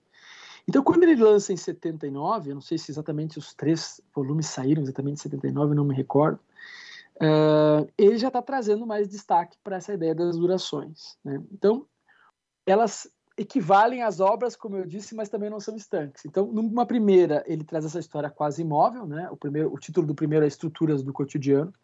E aí ele muda porque no original ele não trazia a palavra estruturas. Ele trazia, anotei aqui, uh, os homens face à sua vida cotidiana. Mas, quando ele faz em 79, ele fala estruturas do cotidiano. Eu tenho uma, uma ideia sobre isso, que ele estava querendo puxar para si esse termo estrutura. E aí a gente vai entender isso quando falar um pouco mais adiante do embate que ele teve com o Levi-Strauss. Né? Mas é, ele, ele já coloca então estruturas do cotidiano. E é engraçado porque é, é, é, ele fala dessa história quase imóvel, do meio, da vida material, né? é, dessa história lenta no seu fluir, na sua transformação, feita não poucas vezes de constantes e reiterantes reiterações e ciclos incessantemente reiniciados, situada quase fora do tempo. E é como eu disse antes, esse quase é fundamental. Né? Então é uma história de repetições, de padrões, longuíssima, do meio, de permanências, né? situada nessa vida cotidiana. E a capa dessa primeira edição como eu trouxe tudo para cá da minha estante, eu só trouxe esse, né? Mas a capa dessa primeira edição tem uma obra atribuída ao Peter Bruegel, que é A Queda de Ícaro. E por que, que é uma capa muito bem escolhida? Porque se, se o nosso ouvinte pegar aí, né, A Queda de Ícaro, Peter Bruegel, ele vai ver que ele nem vai entender numa primeira olhada por que, que chama assim o livro. Porque é um agricultor arando a terra. Primeiro plano da obra. E aí lá, se você aproximar muito, você vai ver lá que o Dédalo está voando e o Ícaro caiu dentro d'água. Ou seja, um grande acontecimento, né, na mitologia, quando eles fogem do labirinto e Ícaro cai dentro da água, né, as suas asas de cera derretem próximas do Sol, ele voou perto demais do Sol e caiu, né? É uma história moralizante essa. Uh, o lavrador continua arando a terra. Essa é a ideia. Acontecimentos importantes né, ocorrendo e você continua arando a terra, porque é a estrutura do seu cotidiano. Né? Então, é, isso se dá num tempo de longa duração. As pessoas às vezes querem quantificar, ah, mas quanto que é a longa duração? Né? Não é tão quantificável, é esse tempo né? desses ciclos enormes né? É, que duram séculos. O segundo volume, né, o jogo das trocas, já vai se referir justamente não a essa vida material, essa vida cotidiana, né, ali, mas a trocas de mercados, a produções já para troca, né, para venda e, e, circulação, né, mas ainda nesse âmbito mais fechado, né, de algumas nações, alguns países, né, o mundo do mercado, o mercado já existe, é o mundo das feiras, não é? É, é o mundo do, do, do contrabando, é o mundo do transporte, mas ainda se dando numa estrutura um pouco mais livre do que viria a ser o andar superior, que é propriamente o capitalismo. Então, esse momento seria o momento da, da média duração. Não é? Então, uma história marcada por um ritmo lento ainda, mas das trocas econômicas, é, da evolução das sociedades, e que se situa acima dessa história quase móvel. Então, se aqui o, o agricultor estava ali só arando a terra, né, nesse momento você já tem as pessoas um pouco mais interessadas no que está se passando ali, mas ao mesmo tempo dão uma olhadinha e, e voltam a, a fazer as suas trocas ali, né, no andar de, no andar de cima. Né? Depois eu falo dessas metáforas do edifício brodeliano, né, dos andares. E por fim, né, a, a, obra final, que é aquela que amarra as outras duas, é o Tempo do Mundo. Né? Essa que é a que as pessoas mais leem, justamente porque se na primeira ele está trazendo capítulos sobre alimentação, coisas assim, na segunda ele está falando de política, né, eh, e das trocas econômicas, Nessa terceira, ele vai teorizar muito sobre o papel que o capitalismo, aí sim, para Brodel, o capitalismo tem na articulação dessas outras esferas. Né? Então, se depois eu vou ler aqui um trecho, vai ficar mais claro, mas se você consegue já ter uma vida econômica plenamente ativa nessa economia de mercado, né, é esse terceiro andar, esse capitalismo que vai mobilizar isso com força, vai ter o comando disso e vai expandir esse circuito para outros espaços. Né? E você vai poder então pensar nessas economias mundo conectadas. Né? É, e aí consta o tempo né, é, da, da, da, história curta, a história na medida do homem, na medida das vidas individuais, na medida dos acontecimentos. Porque a história curta não significa que seja um dia, né? é a medida da vida humana. Né? Segundo Brodel, o tempo do qual sempre devemos desconfiar, pois se trata apenas da espuma produzida na superfície, ele é ótimo com metáfora, né? Na espuma produzida na superfície das ondas, mas cuja origem está no movimento tectônico oculto das profundezas, né? Seria, ou seja, então a, a, as profundezas, né, aquele movimento tectônico, né, da vida material, que vai aflorando até virar aquela onda, aquela espuma, né? que se coloca lá em cima. Ele tem várias metáforas, onde ele fala que os acontecimentos são a poeira né, é, da história. Ou então a mais bonita, a mais poética, que ele teve aqui no Brasil, quando ele visita a Bahia e fala que ele vê os vagalumes né, na floresta e diz assim: a, o acontecimento é como um vagalume, ele, ele, ele pisca, ele emite uma luz, mas ele logo apaga, ele não ilumina nada. Então ele continua tendo essa desconfiança dos acontecimentos. Né? Lá no Mediterrâneo, eu esqueci de tratar essa parte, chega um momento que ele esquece de contar não é, a, a, a morte do Felipe II. Ou seja, um trabalho que originalmente tinha o rei como centro, centralidade e deu o seu lugar né, de protagonismo ao mar, ao Mediterrâneo, a, a morte do rei, que é um dado absolutamente importante para o império, ele esquece de contar. Ele disse: ops, esqueci de falar. Então, os acontecimentos têm esse espaço menor mesmo, ao mesmo tempo, e sobretudo para a história mais contemporânea, ele percebe que são fundamentais e devem ser articulados, mas devem ser articulados nesse todo. Né? Então, é, é desse, desse, tempo curto. Né? Então, se, se vocês me permitem aqui fazer uma, uma leitura rápida para resumir isso, só porque eu botei em poucas palavras, né? No Estruturas do Cotidiano, no primeiro volume, ele se refere justamente a essas condições concretas da produção da vida material, que durante o período analisado, século XV a XVIII, eles são praticamente desregulados por essa permanência, pela tradição, pelos costumes, nos limites de uma história estrutural, profunda, que se destrincha em movimentos muito lentos, quase imperceptíveis por sucessões de gerações, né? por sucessivas gerações, melhor dizendo. Na recorrente metáfora do edifício brodeliano, ele seria o resto do chão, né? o andar térreo, né? onde se desenrolam os movimentos mais básicos da subsistência humana da vida coletiva. Quando a gente faz essa metáfora que o próprio Brodel traz mais adiante, do, vou ler aqui o trecho do edifício brodeliano, a gente tem que pensar aqueles, aqueles sobrados né, da, da, da reforma de Paris do século XIX, né, ou seja, aqueles prédios com três pavimentos, você tem o pavimento térreo, você tem o andar superior, não é? é? do sobrado, assim, e aquele andar de cima, né, que tem a mansarda, né, onde, onde às vezes vivem os empregados. Então é nessa metáfora que ele está trazendo. Né?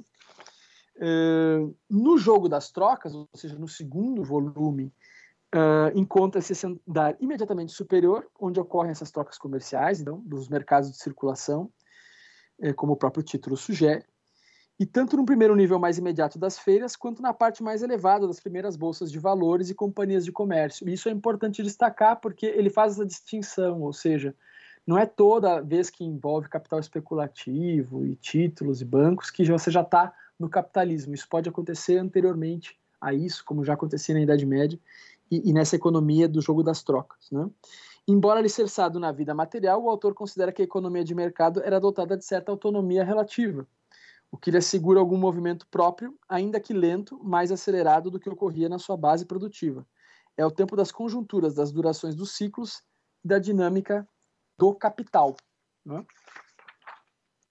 E por fim, chegamos ao terceiro, né? o tempo do mundo, uh, onde ele se vale da expressão do sinólogo Wolfgang Eberhard, né? tempo do mundo, que também é ressuscitada pelo Wallenstein no seu livro, né? Para ilustrar a integração desses dois primeiros níveis a um terceiro patamar, onde de fato situam-se interações entre esses mercados locais e uma economia mundo verdadeiramente capitalista. E aí eu cito o Brodel, não é? é ele fala que se as coisas fossem simples, ele diria que o, o presente volume, no caso o volume 2, o jogo das trocas, ele explora acima da res do chão da vida material, o assunto do primeiro volume, os andares imediatamente superiores da vida econômica, e acima desta, o da ação capitalista. Essa imagem de uma casa aos andares traduz bastante bem a realidade das coisas, embora as force ao seu significado concreto. Né? Fim de citação. E ele sempre diz: olha, cuidado com a metáfora, né? para que a gente também não se perda na metáfora uh, estanque de um edifício, mas seriam esses três andares. Né? Quando eu mostro para os meus alunos, eu faço até, eu desenho lá um edifíciozinho né, para eles não esquecerem. Então, nesse terceiro tomo que o Brodel amarra tudo, ele diz que ele tinha uma, uma aposta né, e ao mesmo tempo uma pretensão, que era de conseguir trazer essa, essa a explicação das origens do capitalismo e dessa dinâmica, né, uh, ligada a essa uh, estratificação de tempos distintos, né, de processos distintos. Né? Ou seja, longe daquele debate tradicional da transição do feudalismo para o capitalismo, né, de, o capitalismo como modo de produção, no caso dos marxistas, ele procura pensar que essa, as relações que se dão ali são menos assim relações de acumulação primitiva, mais um certo uh, tempo e aí dali cresce o capitalismo, né? Ou então que a partir das cidades e mais os burgueses você vai ter o capitalismo, né? Uh, que um Estado perdulário, mais uma demanda por luxo, você vai ter o capitalismo. Claro que aqui eu estou simplificando uma série de teses que eram comuns à época. Mas, né? Eduardo, a, a, vou interromper, porque a minha claro. pergunta que eu ia fazer claro, tem a ver tá. com isso que você está dizendo agora. Porque recentemente né, teve lá o concurso, e tinha um, um dos pontos do concurso para professor lá, lá na USP, chamava-se As Origens do Capitalismo, né? É, e aí eu acho que esse é um ponto importante do Brodel, né? Porque e a gente pode relacionar com a própria escola do Zanardi, porque o Mark Bloch tem aquele, aquela passagem na Apologia da História criticando é, essa, o ídolo das origens. Sim. E, e me parece que Marx, Weber, eles buscam a origem do capitalismo. Uhum. Me parece que para Brodel isso não é um problema. A origem, quando começa, ou não, ou estou enganado? Eu acho que não é. Eu acho que não é pelo seguinte: tanto para o Brodel, o, próprio Wallenstein, quando ele fala disso, ele diz: olha, tem três datas possíveis, né? Ele vai falar lá 1500, 1600 e pouco e, e a Revolução Industrial. Ou seja, depende do ponto de vista, depende da pergunta que é feita, né? Eu acho que você tem razão, sim. Uh, o, o, importante para não só para o Brodel, ao meu ver, para Brodel, para Wallenstein, para o Arrighi, não é quando surge o capitalismo, quando se dá plenamente essa transição, porque os autores já falavam né, na transição, mas é quando uh, esse comportamento de circuitos, de jogos de trocas, ele para de ser algo mais residual e se torna algo central, hum. né? que é o que vai acontecer a partir dessa primeira globalização né, uh, do século XVI em diante. Porque uh, os instrumentos, inclusive os bancos, as bolsas, já existiam, né? mas ele começa a se tornar global nesse momento. Uhum. Então eu acho que o lance para o Brodel é isso. E ele não confunde, isso é importante ressaltar. Quando ele fala de economia mundo capitalista, né, ele, ele, ele, ele fala de um sistema capitalista, mas ele, ele tem uma dificuldade de usar essa ideia de o capitalismo como totalizante da vida humana. Uhum. Ele acha que é parte da vida humana e ele entende que, na atualidade, é, é maior do que outras dimensões da vida humana mas que ele não é tão totalizante assim e que a sociedade não se explica através da luta de classes tão somente e tudo mais. Então ele não é um sistema que explica tudo e ao mesmo tempo ele não está preocupado quando há essa transição, porque ele não acredita no modo de produção, né, de um uhum. modo de produção feudal para um modo de produção capitalista, mas sim quando de alguma forma se estrutura mais essas dinâmicas que aconteciam em partes mais isoladas, em circuitos mais isolados, em alguns outros circuitos de economia mundo capitalista. Então, o próprio Mediterrâneo já era uma economia mundo, é? envolvia as suas trocas em outras dinâmicas. É? Você vai ter vários circuitos desses, que é diferente de pensar a economia mundial. Isso é outra coisa. Isso, a economia mundial é, a, é o coletivo das várias economias mundos que existem. Né? Mas esse circuito econômico que vai, vai existindo e vai ganhando essas cada vez mais força, né? É, e que na Holanda já está muito desenvolvido, enquanto uh, em outro lugar ainda não está, né? É isso que importa verdadeiramente para ele. E eu acho que ele leva muito a sério essa ideia de romper com o ídolo das origens, né? Ele não coloca, eu nunca vi no texto dele uma data específica, surgiu aqui neste lugar. Agora ele fala das cidades italianas do século XIV, enfim. Né? Num, num, livro que eu vou trazer dele mais adiante, o modelo italiano, ele reforça isso. Né? Então, é, é, eu acho que é um pouco por aí. Né? Porque ele nunca vai pensar como um modo de produção, com essa força totalizante. Não sei se respondo. Não, acho que é isso, muito legal, muito importante é, é, para os nossos ouvintes, né, saber, porque para a gente, a gente conhece bem essas, essas discussões, né, mas uma, uma visão do capitalismo que não seja uma visão como modo de produção, né, uma outra, uma outra, uma outra percepção, né, desse processo. É, então, no caso, para o Brodel, né, esse capitalismo surge antes da industrialização, portanto, né, ele já é pleno nesse momento, ele não, é um pré-capitalismo nem nada disso, porque também ele não dá importância para a produção tanto, né? E mais para a circulação, que esse é um outro debate. Né? Até... E, e, aí, desculpa de novo, Eduardo, não, mas claro, claro. É, eu li recentemente, até para pro, a prova, né, um, artigo, um artigo do Marquese, que ele discute essa historiografia da escravidão, no caso, mas ele começa falando assim, justamente como as, as transformações que a gente vive hoje no capitalismo acabam um pouco nos levando a esses textos que não estão centrados na produção, né? Já que é um capitalismo com grandes transformações, né? É, eu tô, eu tô com esse texto do Marquese por aí para ler, justamente por isso, por essas inquietações que surgiram, e aí envolve também o debate da escravidão. É, mas no caso do, do, do Marx, do Marx não, o ato falho, não é?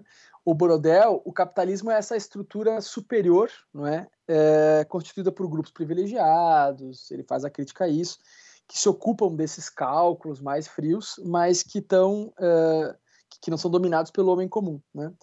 Mas se no, no, mundo, no andar de baixo né, das trocas, existe já a concorrência, essas coisas comuns do mercado, né, que a gente vê lá no livro que eu indiquei no início, né, a Perfect Red, a gente vê isso acontecendo plenamente, né, na questão das, das tinturarias, dos tecidos entre as cidades italianas e tudo mais. Se já existe essa concorrência, Uh, no andar de cima, isso vai virar monopólio.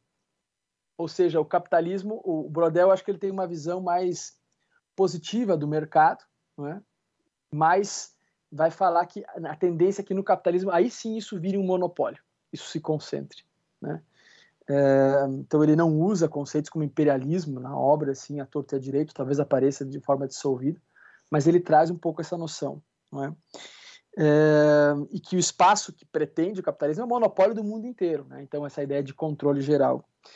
É, e não é que ele não faça críticas, ele faz, mas do jeito dele. Né?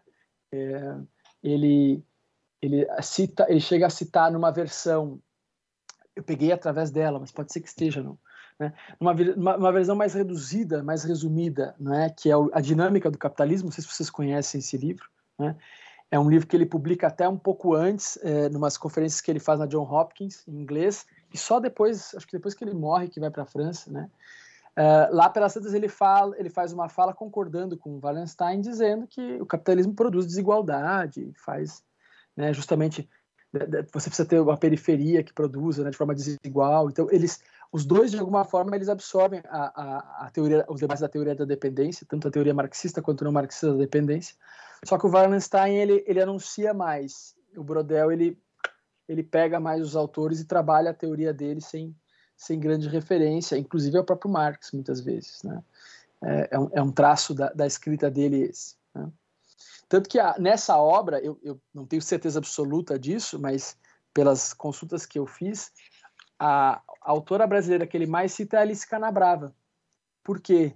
porque Alice Canabrava tinha esse perfil mais de uma, uma historiadora quantitativista, que trazia dados, e o que ele quer dos historiadores e dos outros é os dados, a teoria que impõe a ele. Não é? Então ele tinha mais essa feição também. Mas, assim, em linhas gerais, né, é uma obra bastante vasta, é difícil fazer uma síntese dela, como eu estava falando no início, e eu espero que, acho que dei, de minha parte dei conta, né? Fico aqui aberto a, a você, Sim, se quiserem não, trazer muito bom, tá, tá, tá, muito bom. Vou fazer mais uma pergunta, Peruso. Por favor. É, é só, eu quero saber só a sua opinião mesmo. Era uma crítica que na USP o meu orientador fazia ao texto do Brodel. Né, que ele, enfim, eu lembro que ele trazia o Stone, ele trazia o próprio Marx, e ele, e ele, fica, ele dizia que ele ficava muito incomodado do Brodel deixar de lado ou não dar a devida importância às transformações no campo inglês do século XVII para pensar a formação do capitalismo, né? Que isso para o Marx é, é central, para toda uma uhum. tradição marxista mesmo, né? Para além do uhum. Marx, é, é, é importantíssimo. Né, aquilo, a estrutura tripartite que se impõe no campo inglês no século XVII, a Revolução Agrícola, etc, etc. Eu queria saber se você tem alguma, alguma opinião sobre isso, o que, você pensa sobre essa crítica, você acha que ela é justa? Eu acho que tem vários pontos que ficam não cotejados na obra do Brodel. Eu acho que o Brodel, né, alguns autores dizem, ah, o Brodel é eurocêntrico. De fato, em alguns momentos ele é eurocêntrico, só que a ideia da gente pensar, quando a gente estuda um autor, a gente não pode usar eurocêntrico como um xingamento, né? A gente tem que saber entender esse eurocentrismo e criticá-lo, é claro. Tem um texto muito bom do, do Wallenstein sobre isso, que é uh, o eurocentrismo e seus avatares. Vocês encontram em espanhol e inglês. É, então, assim, ele vai explicar né, os vários tipos. Então, o Jack Gould também, no, no Roubo da História, ele tem um capítulo sobre o eurocentrismo do Brodel e algumas críticas. Então, assim, o Brodel, ele tinha, de fato, essa visão que vai se pronunciar até mais em outras obras, que eu vou mencionar mais adiante, do que propriamente nessa, de ficar mais focado no ambiente europeu, mas não só, né, no ambiente francês. Então, eles não são só eurocêntricos, eles são galicêntricos, né? como o Legoff também é bastante. Então, é claro que ele vai desprezar um pouco, talvez, a história da Inglaterra né, e de outros lugares do mundo, uh, e vai privilegiar a França, enfim, quando trata de Europa, eu acho que tem um pouco isso. Ele, então, e, e é, acho que é isso, acho que é um desconhecimento mesmo dos grandes debates, talvez, aí, agora só estou arriscando aqui, né, o Daniel conhece melhor que eu, Uh, talvez ele não quisesse se embrenhar num campo que era muito dominado nesse momento pelos marxistas né, britânicos. Não sei. Né, talvez seja algo nesse sentido. Né? O capítulo dele sobre a Revolução Industrial ele até cita mais questões, uh, mas mesmo assim ele não privilegia muito não a história inglesa, né? esse, esse destaque, a centralidade inglesa no desenvolvimento do capitalismo, ele não tem esse que em outras obras, né? Você vai ter, em outros autores você vai ter, ele de fato não dá esse destaque. Né? Mas nunca me aprofundei sobre isso, mas eu acho que é um ponto importante de se colocar. Né? Acho que o Legal. professor Modesto tinha razão nesse aspecto. É algo. De... Eu, eu, cara, eu tento convencer o Modesto a gravar com a gente, mas é difícil. Mas eu ainda vou conseguir isso. Vou falar tomara, pra ele que, tomara. que a gente vai na casa dele com, com gravador. De repente, Dani, convence ele que você vai sozinho. Fala que você vai, você e ele, vocês vão sair para jantar. Aí você Aí deixa gente... gravando ali. Tira o gravador assim, surpresa. Mas, é, quanto, quanto ao Jobson, eu posso, posso conversar com ele, sim. Acho que ele teria disponibilidade, sim. Sem problema. Seria bem legal. É. Legal. Bora pro próximo, então, Eduardo? Podemos, podemos, senão eu vou tomar a noite inteira de vocês aí. Não, mas tá tomando bem, pelo menos, à noite. Tá, a gente tá, tá, tá bastante feliz, pode espero, espero que sim. Mas agora vamos pro, pro fim que aí. Vamos agora para longa duração, né? vamos agora pro quarto bloco desse programa discutir a questão das múltiplas temporalidades.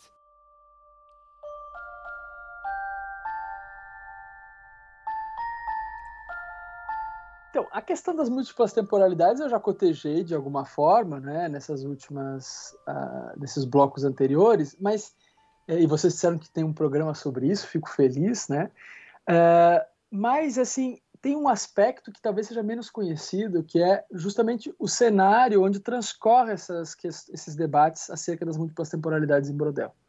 Né? É, porque hoje, quando a gente lê o artigo de 58, a gente percebe um certo tom combativo mas às vezes não entende o porquê. Né? E o, o, o que eu acho que é interessante de retomar, então, né, dessas temporalidades é isso.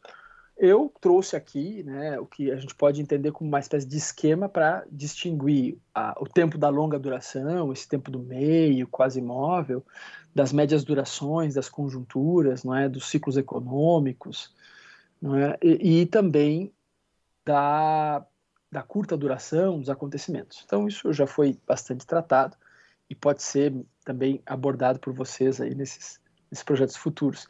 Mas o que eu acho mais interessante é reconstituir um pouco de por que, que isso surge como uma grande teoria brodeliana e por que a defesa dessa longa duração, né? por que a necessidade disso. Né?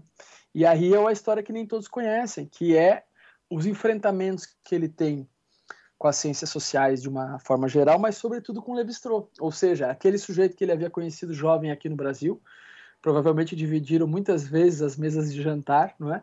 aqui, dois franceses, né, jovens chegando aqui no Brasil, e que depois viram, de alguma forma, grandes oponentes no debate. Né? Não sei se tinha alguma rusga pessoal aí, mas eles debatem muito né, ao longo dos anos 60, dos anos 50, dos anos 60, acerca eh, do lugar das estruturas na história e, portanto, da permanência em história.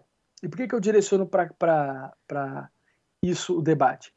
Porque, se vocês lembrarem lá quando eu falava dos análises, uma crítica que os colegas mesmo da Universidade de Estrasburgo, né, uh, acho que o Simian, se não me engano, já fazia, uh, aos historiadores, né, propriamente ditos, os historiadores mais tradicionais, né, era a ideia de que o, ah, o Paul Lacombe, acho que também fazia essa crítica, de que o, o, a, aquela história venemansiel, tradicional, factualista, narrativa, né, ela uh, não, não, dava conta do objeto histórico, né, porque ela se perdia nesses acontecimentos efêmeros. Lembrando que o, se você pegasse os manuais de Langlois e que também são autores que merecem ser melhor estudados, claro, porque eles foram muito depreciados nessa primeira geração dos análises, mas eles têm lá, assim, dados, não é?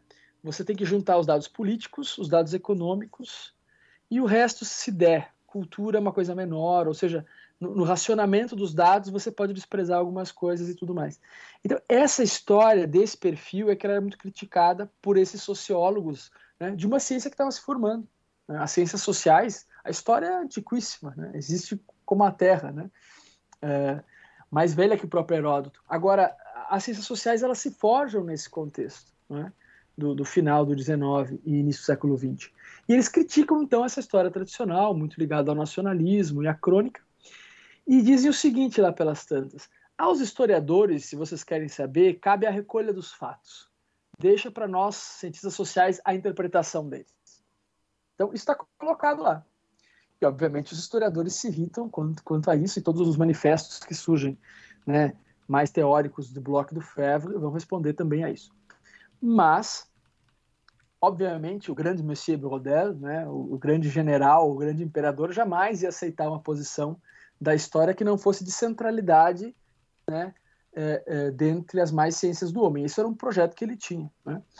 É, e lá pela as tantas, eh, ele escreve o artigo de 58, né, trazendo a força que a história tem que ter como a grande interpretação das estruturas. Ou seja, essa permanência, essa estrutura que era muito forte né, desde a da década de 10 e 20 na, na, nas ciências humanas da França, né, o estruturalismo, uh, isso cabe ao historiador, que é o único que tem as ferramentas necessárias para uh, conseguir interpretar não é, esses fenômenos.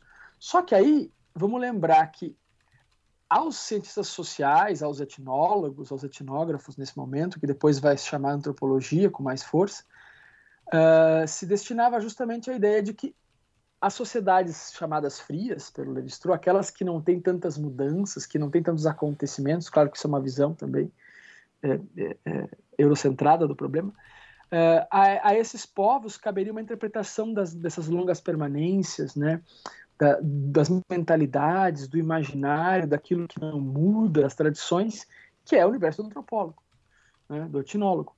Então, por que, que vai chegar um historiador e vai tentar trabalhar com isso? Não pode. Então, as permanências pertencem a nós. E aí as mudanças ao historiador. Aquilo que rompe, aquilo que muda ao historiador. E Brodel diz: não, eu quero tudo. eu quero tudo para mim. Né? Inclusive as permanências, inclusive a longa duração. Então, no fundo, a briga que existe entre ele e o Levi-Strauss, e a briga que existe entre ele e outros, uh, Gurvitch e outros sociólogos, é a briga pelas permanências, pela longa duração.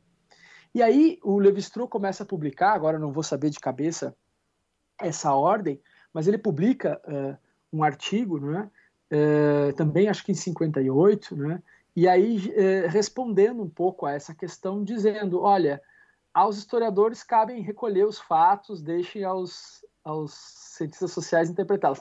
Não é muito isso que ele diz, não é, não, é tão, não é tão forte, tão contundente, mas é mais ou menos por aí. E aí começa uma briga entre os dois através de artigos, ou seja, uma polêmica né, eh, literária, artigos publicados sempre assim ou em revistas especializadas ou em coletâneas, ou seja, não estou falando aqui de uma briga eh, em jornais, mas eles começam a publicar e começa a ver essa, essa dinâmica. Né? E lá pelas tantas, se você pega, inclusive, essa obra que é o Escrito sobre a História, né? que é uma coletânea é, que está publicada aqui no Brasil, né? essa aqui, Escritos sobre a História, não confundam com Reflexões sobre a História, né? que na verdade é o primeiro e o segundo volume dessas coletâneas lançadas depois pelo Brodel. É um livro que surge, eu acho que no final dos anos 60, na Polônia, depois é, os espanhóis lançam, enfim, depois a França e o Brasil lançam essa coletânea. Você tem lá vários desses artigos. Né? E aí você vai vendo eles brigando e se respondendo um ao outro, né? Levi-Strauss versus Brodel, chamando para si o direito de trabalhar com essas permanências e de se arraigar como o estruturalista, o senhor das estruturas dentro da interpretação das humanidades. E o Brodel, inclusive, vai pontuar que as estruturas do historiador e as estruturas do sociólogo são diferentes. Né? Outro direito que o Brodel quer se arraigar é a ideia de que existe uma cientificidade do conhecimento histórico, né? que o Levi-Strauss vai negar. Ele vai dizer, olha, a história não se repete, a história não tem essa, essas regularidades que para vocês utilizarem como um pensamento científico. E Brodel vai dizer não, mas existem os modelos, não é? E os modelos podem ser aplicados em história. Depois, no final, eu trago a metáfora que ele utilizava para os modelos. Ou seja, começa a haver uma disputa aí pela longa duração e pelas temporalidades. Né? E a nuance vai estar justamente quando o Brodel diz é quase imóvel, mas se move. E aí é objeto do historiador. Então, essa dinâmica vai se dando. E é engraçado que é, num dos textos do Brodel, não vou lembrar exatamente em qual, ele diz que ele está disposto a enfrentar é, os sociólogos que discordam dele com o sabre na mão, né? com o sabre em punho. E isso é uma metáfora que ele usa de um, de um filósofo romeno chamado Alexandro Cheponol, né? que lá na revista de síntese, ou seja, lá uh, em 1900, né, estava brigando com o Paul Lacombe porque é, é, existiu uma cientificidade na história e tudo mais. Ou seja, ele está retomando uma briga que existiu lá no surgimento dos análises, né, de quem tinha o direito de pesquisar e de trabalhar com esse tipo de tema. Né? Vejam que essa briga não vai acontecer depois.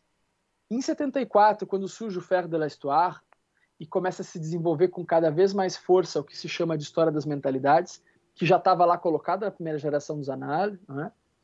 Georges Lefebvre também. Uh, quando eles vão fazer isso, eles assumem que estão trabalhando com uma história antropológica, ou seja, eles assumem que estão trabalhando com influências das áreas das ciências humanas sem nenhum problema. Mas aqui não. Aqui Brodel quer que essa questão das estruturas seja um objeto dos historiadores. Né? É, e ele se ressente, em certa medida, de saber que isso não se expandiu tanto, não, não houve outras obras como o Mediterrâneo, por exemplo. Né? É, ele se queixa disso já ao final da vida, numa entrevista que ele dá, é, numa homenagem que é feita para ele, né? São os, os, é, que é chamado Chateau, foi em Chateau Vallon na França, então foi publicado como uma lição de história de Fernando Brodel no Brasil, né? Então esses discursos de Chateau Vallon ele se ressente de que não ele não ter conseguido criar uma escola a partir do Mediterrâneo, mas a partir dessa ideia de longa duração ele cria e ele quer que os historiadores se apropriem disso utilizem isso nas suas pesquisas e consigam trazer né, um pensamento mais é, crítico é, de, de, dessas estruturas ao longo do tempo e não ficarem presos àquela história mais narrativa dos acontecimentos.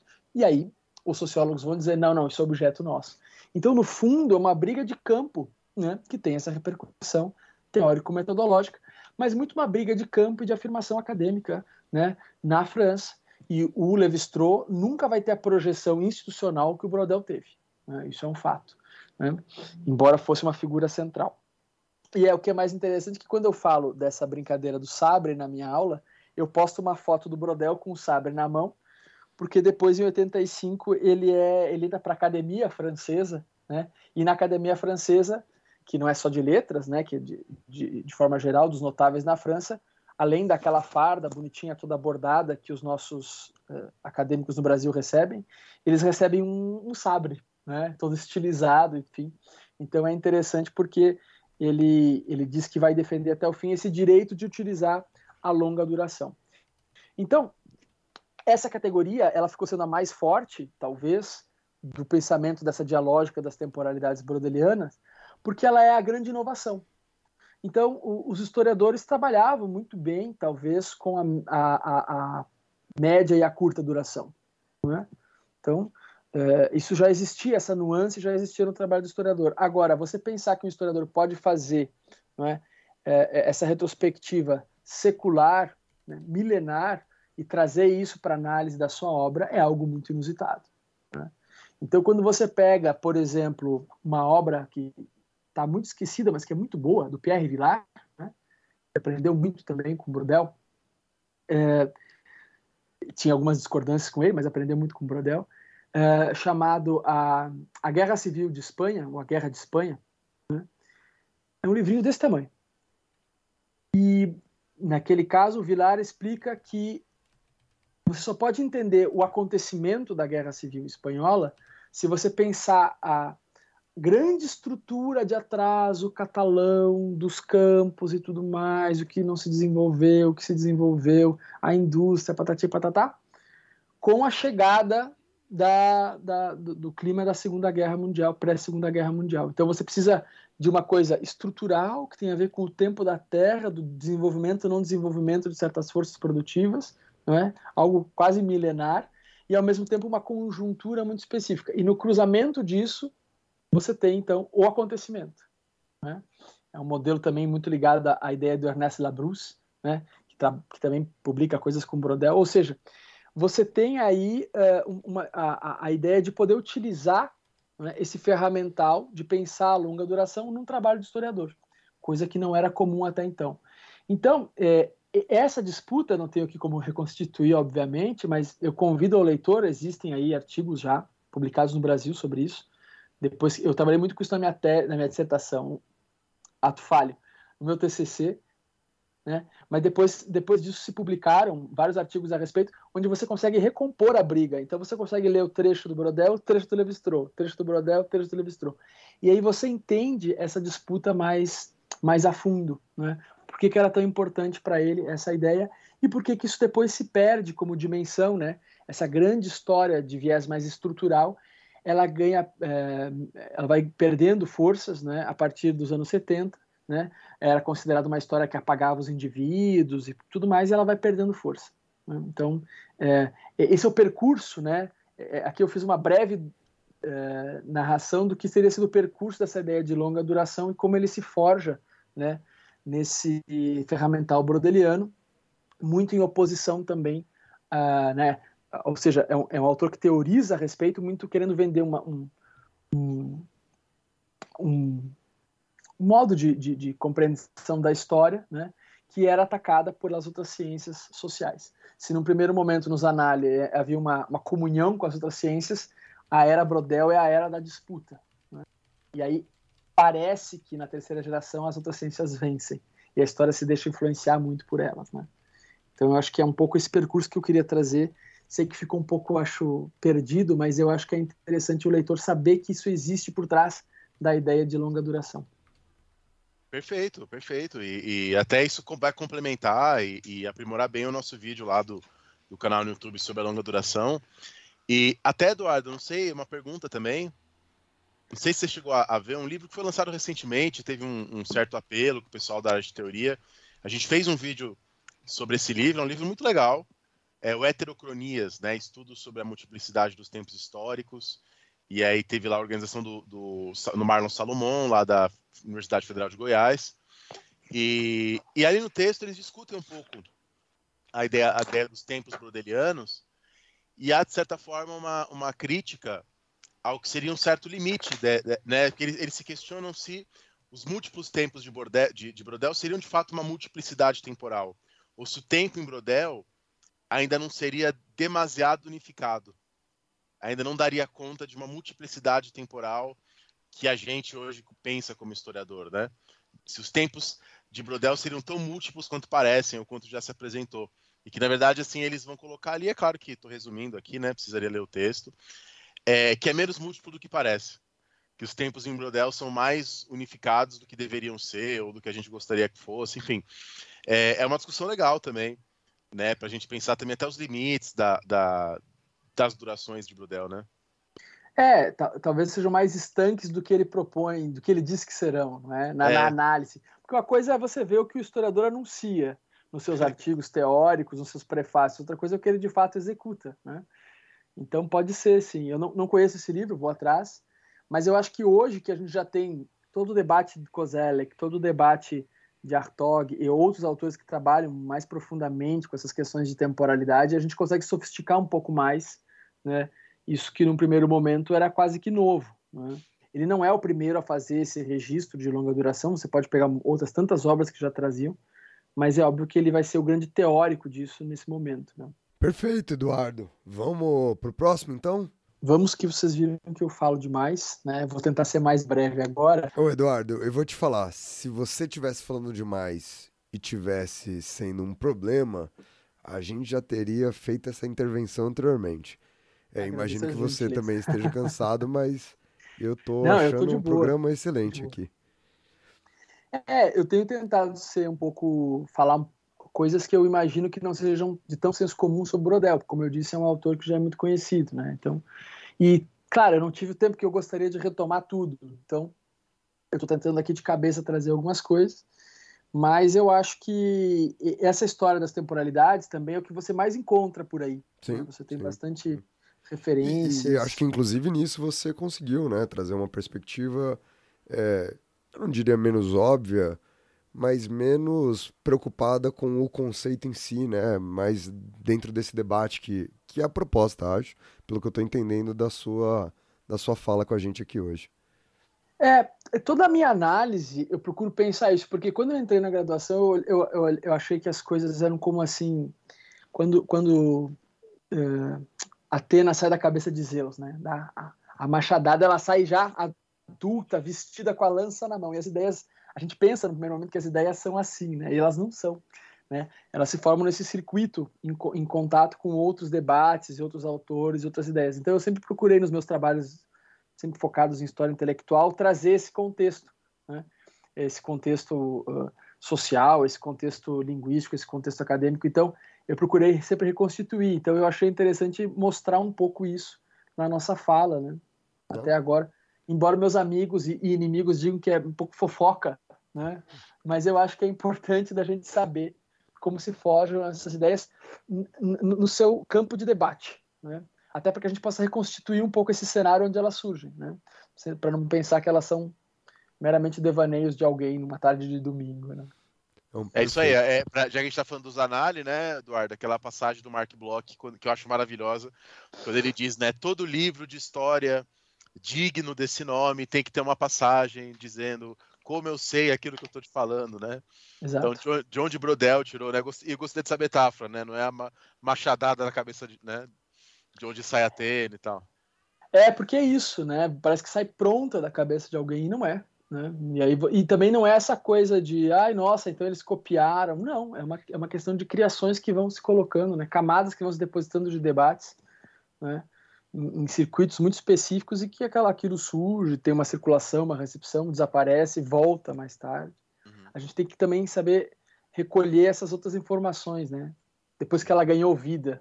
Né? É muito fácil estancar as coisas para pensá-las. O próprio Brodel fala isso, né? Se a gente pudesse estancar os tempos, né?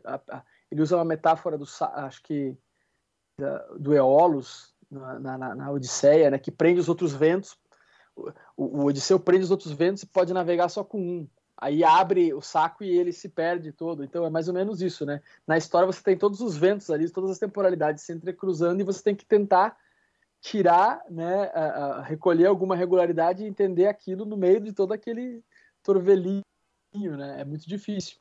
E a mesma coisa é isso, é pensar esses autores em todos esses circuitos onde eles estão colocados. Por isso que eu acho que mesmo um autor clássico, que tem muitos estudos sobre ele, ele nunca se esgota, né? Sim. Com certeza. Então vamos ao quinto bloco do programa de hoje, discutir Brodel e a história pública.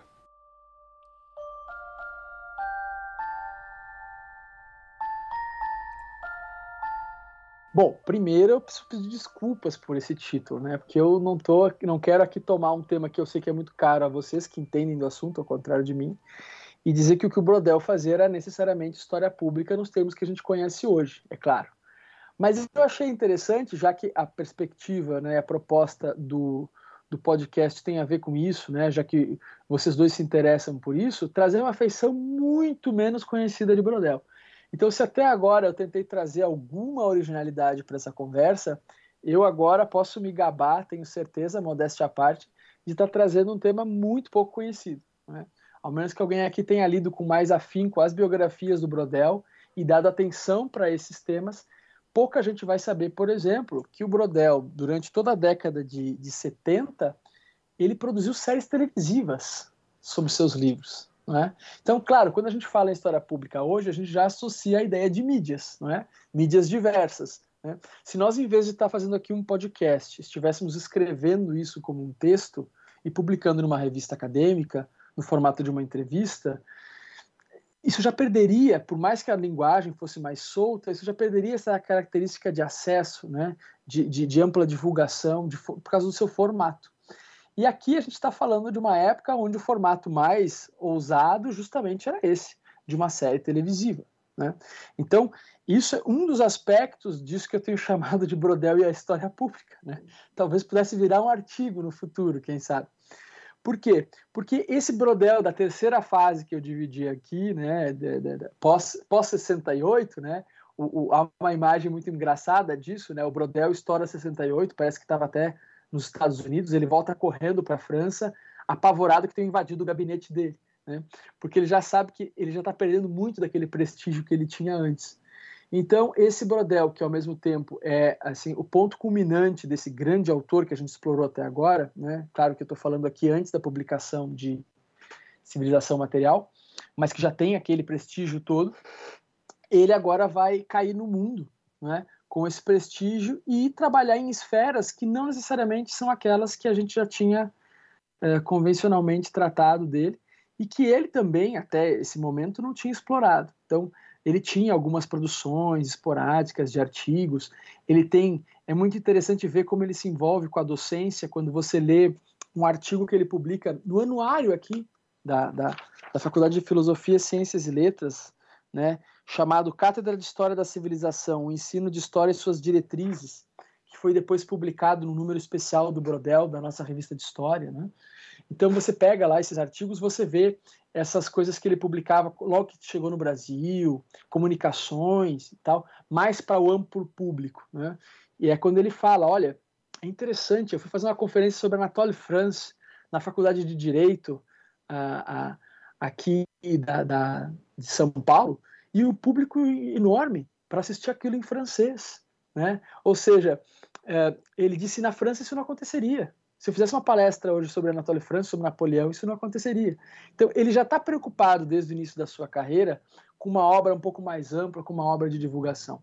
Né? E a França tem isso. Os historiadores são muito queridos na França e a França tem muitas obras de divulgação. Muitas vezes, o próprio Mediterrâneo, né, que são esses calhamaços, né, eles são vendidos em edição de bolso. Então, a, as coisas circulam mais. Mas eu acho que isso não era o suficiente para ele, ou para os projetos intelectuais dele, ou até para um certo assédio, no bom sentido do termo, que ele recebia de editoras, de outros autores. Né? E aí, lá pelas tantas, a gente pode começar com algumas, algumas obras dele que, que vão para esse caminho. Acho que a primeira delas é uh, o que veio a ser chamado mais tarde de A Gramática das Civilizações Acho que essa obra vocês já deram uma olhada nela, né? É, é, ela seria talvez uma quarta obra do Brodel, ou seja, você tem é, sempre enumerado o Mediterrâneo, né? É, a civilização material e Identidade da França, que eu falo logo mais, que foi a última obra dele publicada póstumamente, né? que ele ficou incompleta. É, a quarta obra geralmente se fala do A Gramática das Civilizações, né? que seria uma, uma, uma leitura mais geral, né, mais, de uma história mais global, uma proposta. E você lendo o texto, você percebe que o texto tem um caráter mais paradidático. Né? Mas, de novo, você não entende, talvez, a, é, você precisa reconstituir como é que é gerido aquele texto para entender esse papel que Brodel pretende se colocar.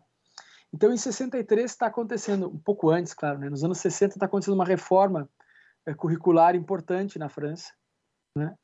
E Brodel se vê, juntamente com outros autores, na obrigação de debater isso, de trazer modelos na formação de professores e tudo mais. E ele resolve, então, pela primeira vez, escrever um livro, fazer uma contribuição, um material didático mesmo, que trouxesse isso. E ele publica nessa obra chamada Le Monde Actuel a parte referente à história das civilizações. Né? É, e faz uma problematização em torno disso. E aí, pode-se debater vários aspectos da obra, né? mas ela sintetiza muito do pensamento dele àquela altura, né? para o amplo público, né? com esse interesse da formação do amplo, amplo público. Uh, a obra não tem a recepção que ele espera, tá? porque ela é considerada um pouco difícil, né? e ele separa, então, esse texto e lança como obra independente já é, em 87 como Gramática das Civilizações. Então, hoje, quando você lê lá, tem algumas ideias interessantes, não é? é que dialogam muito com essa visão mais liberal, às vezes, né? Da, a Europa como o, a franquia das liberdades, né? Um, um, um, mundo que se desenvolve em relação a isso e tudo mais. E está lá colocada essa interpretação que ele faz da Europa, do Islã, de outras partes do mundo, ela está posicionada aí é, nessa obra que é menos conhecida, mas que tem algum prestígio e surge como obra didática e acaba como obra de divulgação. Né? Então, de alguma maneira, eu acho que aí já está ele já está se embrenhando nesse universo de uma, de uma história mais pública, né? divulgação científica, propriamente dita. Mas não é o único caso. Então, é, ele vai começar a ter cada vez mais uma aproximação, não é, com editoras italianas. Ele já tinha essa aproximação, né, com algumas editoras de, de Turim, algumas editoras importantes italianas, a Einaudi. Uh, ele já tinha aproximação com historiadores italianos, porque ele tinha sido orientador de vários deles. Né? Ele era próximo do Federico Chabot, né, que o Daniel conhece muito bem, é, Adélio Cantimori, vários historiadores importantes. Né, lia esses historiadores. A Itália era o país que mais é, assinava a revista dos Análises depois da França, para vocês terem ideia. Então, ele chega lá já com uma grande recepção, tinha trabalhado no Mediterrâneo, né? Uh, e ele é convidado a escrever uh, um, uma contribuição numa grande história da Itália, que vai ser lançada pela editora Einaudi, né, em 73. E aí surge outro livro dele, que depois vai ser publicado de forma independente, que é o Modelo Italiano. Não sei se vocês conhecem esse, né? onde ele traz uma interpretação sobre o barroco, sobre o renascimento, né, questão econômica. É muito interessante. Aquele brodel do modelo italiano era um brodel muito desconhecido do público uh, que, que, que, costuma associá-lo mais ao Mediterrâneo, à história econômica, à civilização material. Né? Então, os alunos que leram comigo o modelo italiano ficaram perplexos, né? porque realmente não esperavam aquele nível de sofisticação que já aparece de alguma forma nos outros livros, mas que nesse ele se consagra de fato. Né? Então, eu também convido os leitores a conhecerem essas obras que eu estou citando agora, que são menos conhecidas. E no caso do modelo italiano, a gente tem em português, a Companhia das Letras publicou com uma, uma excelente introdução da Laura de Mari Souza. Então, está aí acesso de todos. Então, era um livro já destinado para o amplo público também. Não é? Mas não para por aí. Né? Um pouco antes, ele já tinha publicado com editoras italianas, é, em 66 e 69, biografias. E aí é uma coisa muito também interessante do caso do Brodel. Porque o Brodel é chamado, o François Doss, né, que é, é especialista em biografia, lá pelas tantas ele fala do Brodel como o antibiógrafo, né? Porque se ele lá pelas tantas no Mediterrâneo esquece que morre Felipe II, né? É, ele esquece da vida dos homens, dos acontecimentos. Então a vida individual não tem não teria né, tanta importância para ele. Como que agora ele faz uma biografia? Né? É, e ele faz. Ele faz uma biografia de Carlos V e uma biografia de Felipe II, né? É, que foram depois publicadas também em, em coletâneas na França, né? mas na Espanha é um livro independente, e que está nessas reflexões sobre a história. Então vocês encontram os dois textos ali. E é muito interessante, porque eu uso muito isso nas minhas aulas de moderna, porque você tem um, todo esse século XVI se descortinando, né, você vê a diferença e a nuance em 100 anos entre um pai e um filho, né, que tem condutas, expectativas, visões de mundo completamente distintas, né, que foram modificadas pelo Renascimento, pela Reforma, pelo desenvolvimento do Estado moderno. E o Brodel tem uma sensibilidade para fazer biografia que é surpreendente. Uma figura que dizia ser estruturalista por temperamento e querer livrar-se da história do acontecimento, do homem, do indivíduo. Então é muito interessante ver essa outra feição do Brodel, e é um texto também escrito, os dois, para grande público. Né? Um, mas, enfim, ainda estou falando de livros, formatos com uma transposição didática um pouco maior e tudo mais. Mas aí vem essa, essa parceria inusitada, que é não só com as editoras italianas, né, mas com um produtor um, um cinematográfico italiano, um fotógrafo italiano importante, né, que é o Forco Chiliti. Tá? Então, nessa parceria com o Forco Chiliti, eu não sei exatamente como eles se conhecem, tá?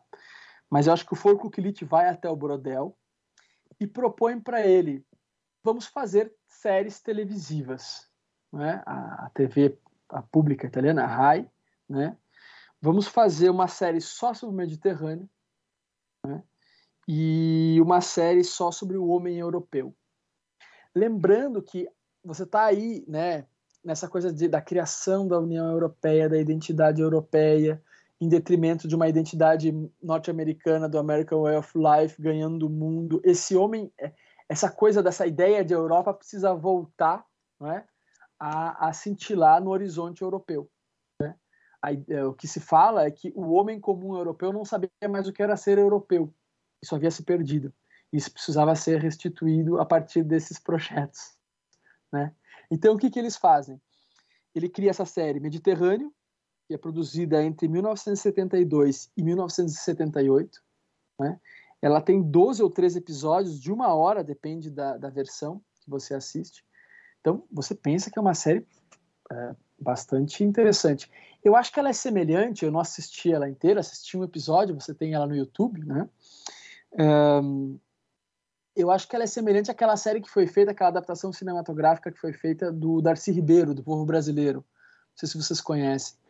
Mas é uma coisa mais ou menos naquela pegada, ou seja, você tem ali, como você tem lá o Darcy Ribeiro falando, você tem o Brodel falando, não é? Uma superprodução, imagens sendo mostradas e o debate com outros historiadores, outras coisas assim. E a produção ela é gigantesca, gente. Você hoje quando vê essas séries sendo produzidas aqui no Brasil, até pelo Brasil Paralelo, né? Você vê que o cara pega ali um drone, ele faz um voo né, aéreo, né, do promontório de Sagres e fala dos cruzados. É uma superprodução, mas assim, você consegue com alguns recursos né, ir montando isso e depois, claro que eles têm muitos recursos para propaganda disso tudo. Mas aqui, voltando a essa época, vocês imaginam que as imagens aéreas elas eram aéreas de fato, você precisava ter um avião e fazer essas filmagens. E esse Forco Kilit, ele era especialista em iconografia e imagens. Então, se você pegar os livros que depois ele foi lançando junto com o Brodel, já vou falar deles, são fotos belíssimas até hoje. Você olha aqui, parece que o livro foi impresso ontem. Né? Então ele tinha essa quantidade, esse arquivo de imagens fantásticas sobre a Europa, sobre o Mediterrâneo, e ele deu vida ao Mediterrâneo do Brodel, né? ao, ao livro Mediterrâneo, através dessa montagem televisiva. Tanto que é, o Brodel disse que a ideia era levar o Mediterrâneo às telas. Né? Então, essa ampla produção ela foi premiadíssima na Europa. Ela teve uma edição francesa, apareceu na França em 85, 88, 89, 99, depois de novo. É, a, a, própria trilha sonora dela ganhou prêmios, ou seja, imagine uma grande produção de época, né? É, protagonizada por um senhor já mais idoso, cabelo branco, falando a respeito do que, que era o Mediterrâneo. Né? E se vocês procurarem no YouTube, vocês encontram. Então, participação também de outros nomes importantes, enfim. E a outra série foi o Lomo Europeu, né? Essa um pouco mais curta, né? Também uma produção entre várias, vários canais de TV italianos, de oito episódios, né? Uma hora cada. E aparece até o Levi Strauss, o Jorge Luiz Borges participa, né? Então, é, há uma... Há uma ganhou prêmios também, então há uma ampla divulgação, né, da obra, das obras de Brodel através dessas séries. E como se não bastasse, né? como se não bastasse a série em si, o que, que surge da série televisiva?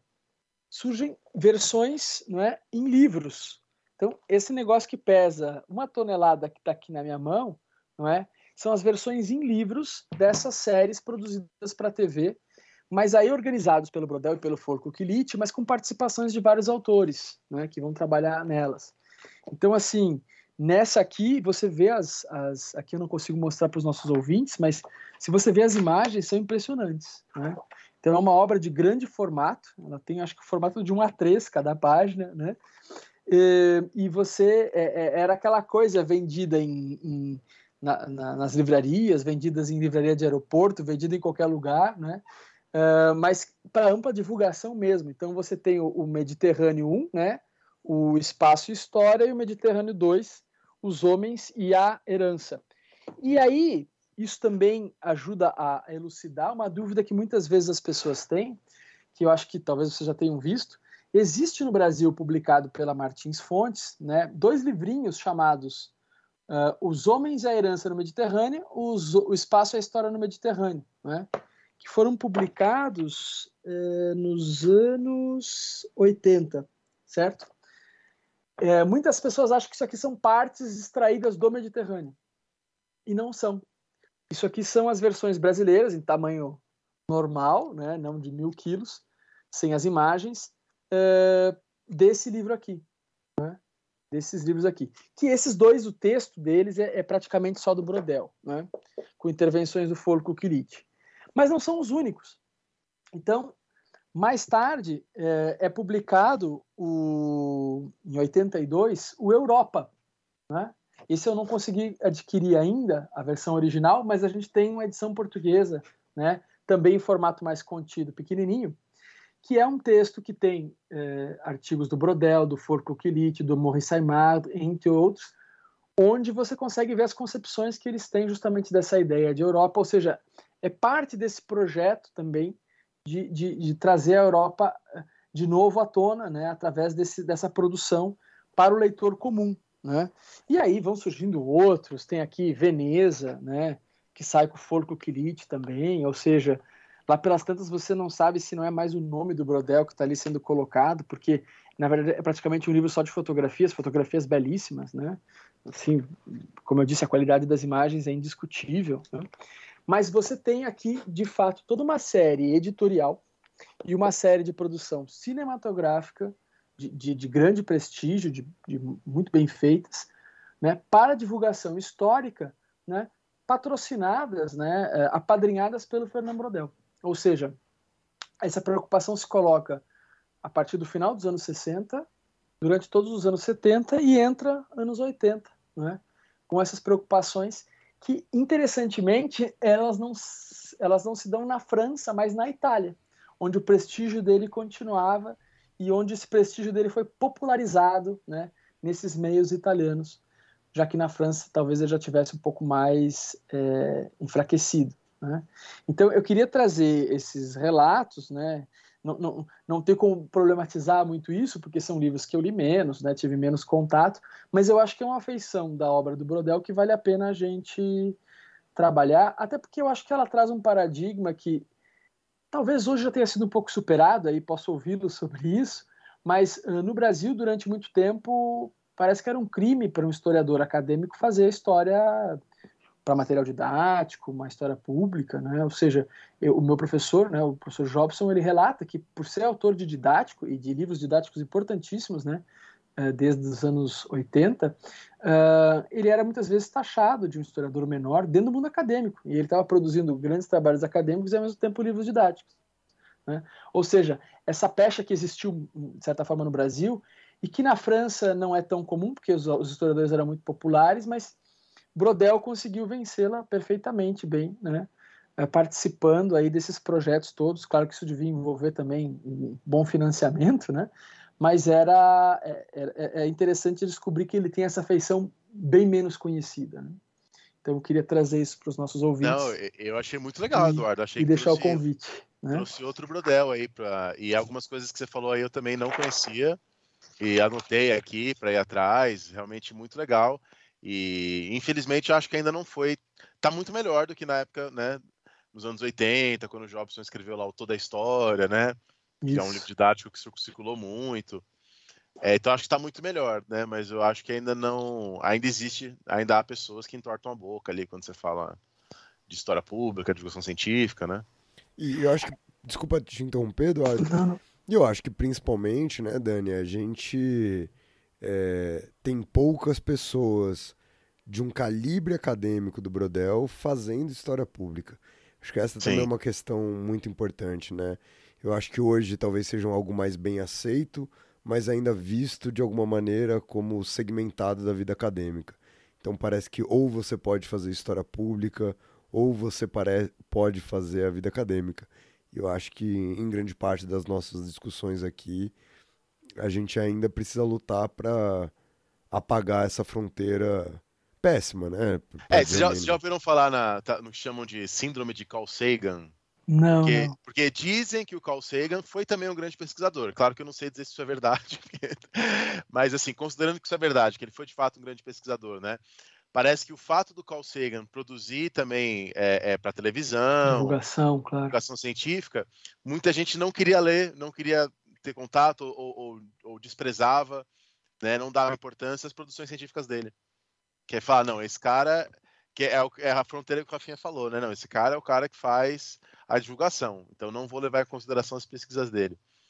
Né? E, e a síndrome de Carl Sagan seria uma, uma peste aí que pesa, um estigma que pesa sobre quem faz divulgação científica, né? Ah, se você faz é porque você não deve ser um bom pesquisador, né? É, e é engraçado porque é, às vezes eu, eu, a ideia me encanta, né? A ideia de história pública me encanta, mas às vezes o próprio conceito me incomoda um pouco, porque dos dois lados você pode ter essa ideia de que existe uma história pública e uma história privada. Né? E aí tem o seguinte: primeiro é não entender que toda a história que chega à ampla divulgação, né, a boa história, ela passa por um circuito de produção que é acadêmico, né?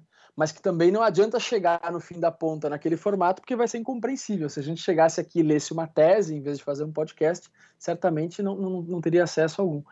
E, mas, ao mesmo tempo, né, é, acho que as pessoas tentam se barrar essa permeabilidade que pode existir, cada vez maior, né? e que eu vejo que tem acontecido lá mesmo na USP, a gente tem feito projetos nesse sentido com os alunos, produzir coisas em formatos diferentes, e acho que talvez o segredo esteja aí, no formato, né?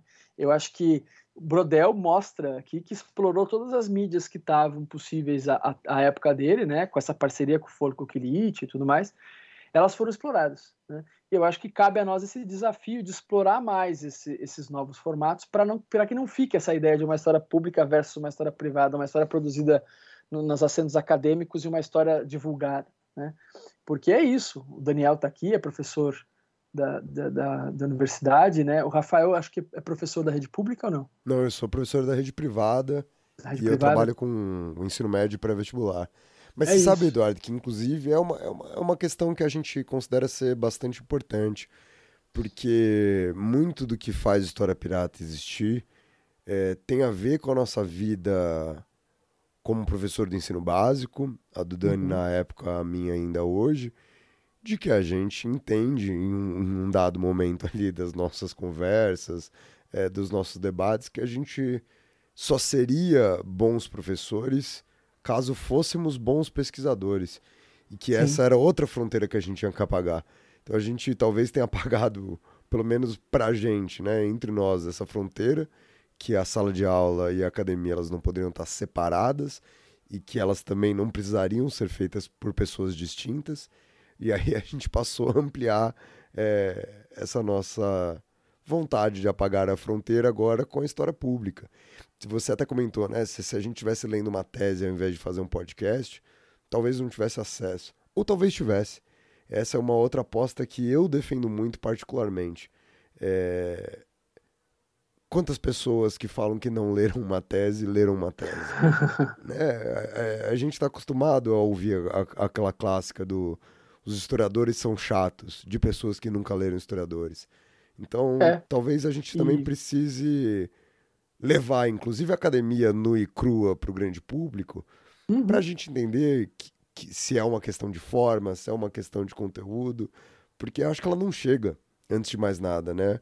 Antes dela ter qualquer tipo de reação negativa, antes dela ter qualquer tipo de corte, de rejeição, eu acho que ela só não chega. E às vezes o nosso trabalho também é só fazer ela chegar. Não, com certeza. E a gente vive também um momento, particularmente na Universidade de São Paulo hoje, a gente precisa debater e discutir os projetos de universidade para que continue sendo possível e execuível, né, não só no, no regimento da universidade, nos seus estatutos, mas também na prática, a possibilidade de continuar formando bem professores e pesquisadores. Porque há muita gente com um projeto de universidade que consistiria em formar de forma muito rápida e, e massiva professores de escola básica, como se isso fosse uma coisa menor, né? e apenas um grupo seleto de pesquisadores que vão ter os recursos necessários e pronto. Né? Há propostas de sim disso, são propostas terríveis. Né? Você não tem como, como criar um bom historiador sem que ele tenha noção da pesquisa que faça sua própria pesquisa. Então, é, isso é um debate colocado para além né, disso tudo que a gente está vendo. Ele, ele, ele, é anterior, na verdade, a isso que a gente está vivendo aqui. Né? Só vai poder ter esse universo mais permeável entre o mundo acadêmico e o ensino e tudo mais se você tiver o grande público se você tiver uma boa formação. Né? Hoje, todos os canais, não é? seja aqueles mais politizados e tudo mais, todos os canais que trazem não é, historiadores né, no protagonismo dos seus canais, fazendo comentários e tudo mais, esses historiadores foram formados em larga medida nas, nas universidades públicas brasileiras né, e trouxeram aquele subsídio, por mais que às vezes hoje isso derive mais para um debate mais político do que propriamente histórico, uh, eles têm essa formação. Então eu acho que a gente tem que dar destaque para isso e entender que a formação é fundamental. Né? E eu acho que, bom, o Brodel entendia, né? ele tinha isso, ele carregava isso para além do seu nome. Porque se fosse só um grande nome, talvez também não tivesse feito o criado esse impacto que criou, né, mais mais publicizado aí. E disso que você falou aí agora, Eduardo, a gente pode partir então para a última questão do programa, para a gente Por favor. encerrar. Por favor. Que é, qual é então a importância ah, eu acho que isso já foi dito ao longo, né? Mas para a gente fechar uhum, bem, uhum. qual é a importância então de Brodel hoje? Como pensar Brodel hoje? Por que ler Brodel hoje? Então, quando, quando os italianos fazem debates, eles costumam utilizar muito essa figura de linguagem, o que é vivo e o que é morto na obra de fulano de tal, né? Eu acho que, é, eu não sei se é a melhor abordagem para começar, né? Eu acho que tudo é vivo na obra uh, de autores como Brodel, pela capacidade que eles têm de nutrir é, as nossas preocupações atuais. Ou seja, não vou entrar aqui no debate do que é uma obra clássica e o que deixa de ser, mas por mais datados que sejam esses esses circuitos onde eu mostrei que a obra do Brodel se, se, se formata e se formula, não é? É? Quando você é um aluno de graduação e você entra no curso, você começa a se munir dessas inquietações, por mais que você encontre depois coisas mais sofisticadas para lidar com as temporalidades, você saber que não deve pensar o tempo apenas como um dado estanque, né, que o tempo não é só um fator da física, mas é um fator humano, um fator social, né? Quando você lê Brodel, quando você lê lá o texto do Thompson sobre, sobre o tempo, é, você começa a aprimorar esse, essa capacidade de olhar para os processos históricos, né? Eu ainda acredito nessa ideia de processo histórico, né? É, e, e, desvendar as coisas de uma maneira que, se você pegar os dados de forma isolada, né, como pequenos assim janelinhas perdidas no espaço você não não enxerga. Então eu acho que uma das coisas que é fundamental ainda da obra de Brodel é a gente saber que a gente pode sim, claro que isso vai demorar um pouco, né?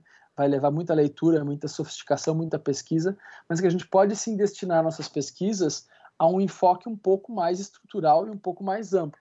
Ainda que a gente esteja trabalhando com um recorte mais específico, esse recorte tem que estar numa escala, mas não necessariamente do objeto, ou seja, você tem que entender que você está tratando de um traço, né, de um momento, de algo que é muito maior.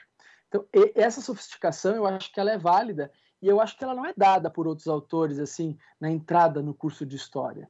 Né? Eu acho que o aluno vai descobrindo isso, talvez consiga descobrir isso sem Brodel, mas eu acho que através do Brodel, ele aprende a lidar com essa dinâmica das temporalidades de uma maneira que foi única, porque foi assim que surgiu, uh, ao meu ver, pelo menos, no campo das ciências humanas. Então, ao reconstituir esse debate original, você reconstitui também na sua formação a capacidade, a possibilidade de considerar os fenômenos históricos para além daquelas curtas durações, daquelas durações específicas. Sobretudo para quem trabalha temas mais próximos, né? A, nossa história atual, que aí vai tentar vai ver que há aquele monte de acontecimentos e relatos, mas que aquilo precisa estar concatenado com processos de maior duração todo o nosso debate atual do Brasil, das condições que o Brasil se coloca, eles têm que fazer esse resgate. Né? Então você não vai explicar o Brasil atual sem pensar nas suas condições seculares, né? aquilo que permanece né, ao longo da história brasileira. Então eu acho que essa, esse insight, né, de entender as coisas que permanecem, eu acho que é um traço fundamental da, da obra do Brodel. Outro aspecto é essa dimensão de uma história totalizante. Né? Então, uh, você pensar o ser humano, isso é, é, é, acho que é uma herança de todos os análises, mas que no Brodel ganha muita força. Você pensar o ser humano não como uma coisa dissociada, né, fatores econômicos, fatores sociais, fatores políticos, mas você conseguir pensá-lo nessa densidade né, de todos esses fatores que se dão na vida uh, cotidiana e saber medir né, a, o peso que cada coisa dessas tem também é uma proposta que é, se, se, aproxima das perspectivas de uma história total, de uma história global do Brodel, e que eu acho que podem continuar sendo cons, uh, uh, consideradas, ainda que você tenha um recorte.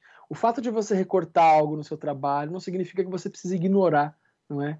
Uh, o universo maior onde aquilo se passa. Enfim, então eu acho que hoje que existe uma hiperespecialização nas pesquisas, que na iniciação científica de segundo semestre um aluno já, já tem o seu tema muitas vezes estabelecido, essa visão mais total é, é importante. E aí outros, isso é um pouco chovendo molhado, né? Eu acho que a pertinência do Brodel já está dada pelo que eu falei até agora, né? Se eu convenci, eu convenci, se eu não convenci, eu não convenci. Mas eu acho que é, aí é um, um, exercício fundamental de leitura de um autor que expressa a evolução do campo historiográfico, né? A, a sua época, como eu disse, é um, é um grande exemplo para você entender o desenvolvimento da historiografia ao longo do século XX. Então você pode, através das obras do Brodel e dos debates onde o Brodel se insere, entender toda a produção historiográfica né, ao longo do século XX num, de, de, um ponto de vista privilegiado, que é aquele considerado um dos maiores historiadores, né, numa das correntes historiográficas que mais influenciaram o mundo todo. Não quero dizer que isso dê conta de tudo, mas eu acho que dá conta de mostrar muitas coisas, né? Eu acho até, Eduardo, desculpa te interromper. Não, por favor. Mas, é, até voltando no começo lá do programa, onde eu estava tentando não interferir nessa última parte ao te fazer a pergunta. Mas eu acho que talvez num, num campo um pouco mais subjetivo, é, e isso tem a ver com o primeiro ponto que você colocou aqui agora, sobre como ele apresenta a questão dos debates da temporalidade, mas eu acho que tanto o debate específico do, do Brodel quanto essa questão dos anália, é, e a gente pode, de novo, questionar mil vezes a questão revolucionária, muitas vezes dada à, à revista e aos trabalhos desses historiadores, mas é inegável que ela gera um deslumbramento para quem se depara com aquilo num primeiro momento.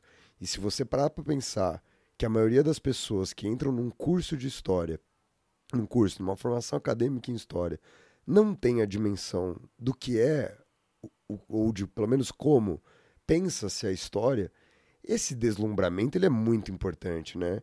Não sei se foi para vocês, mas é a hora que me pegou, foi a hora que eu sentei e eu falei, putz, é, é, isso que eu quero estudar para o resto da minha vida, ainda que metodologicamente, com o passar dos anos, eu não tivesse mais atrelado à, àquela perspectiva. Mas o deslumbramento é inegável, né? E acho que ele, é, ele é capaz de produzir isso. Eu acho que o deslumbramento é fundamental é claro que a gente não pode parar ali, né? Sim, eu acho sim, que a, sim. primeira entrada é alguma coisa. Quando eu dava aula para crianças, eu, eu, eu queria vislumbrá-las com as coisas e depois sim, eu queria que elas compreendessem, né? Até em idades mais avançadas, mas você gerar algum fascínio já é, ainda mais numa época em que as pessoas vivem tão blasés muitas vezes, né? Parece que você não consegue cooptá-las com nada. Eu às vezes sinto isso em relação a alguns alunos.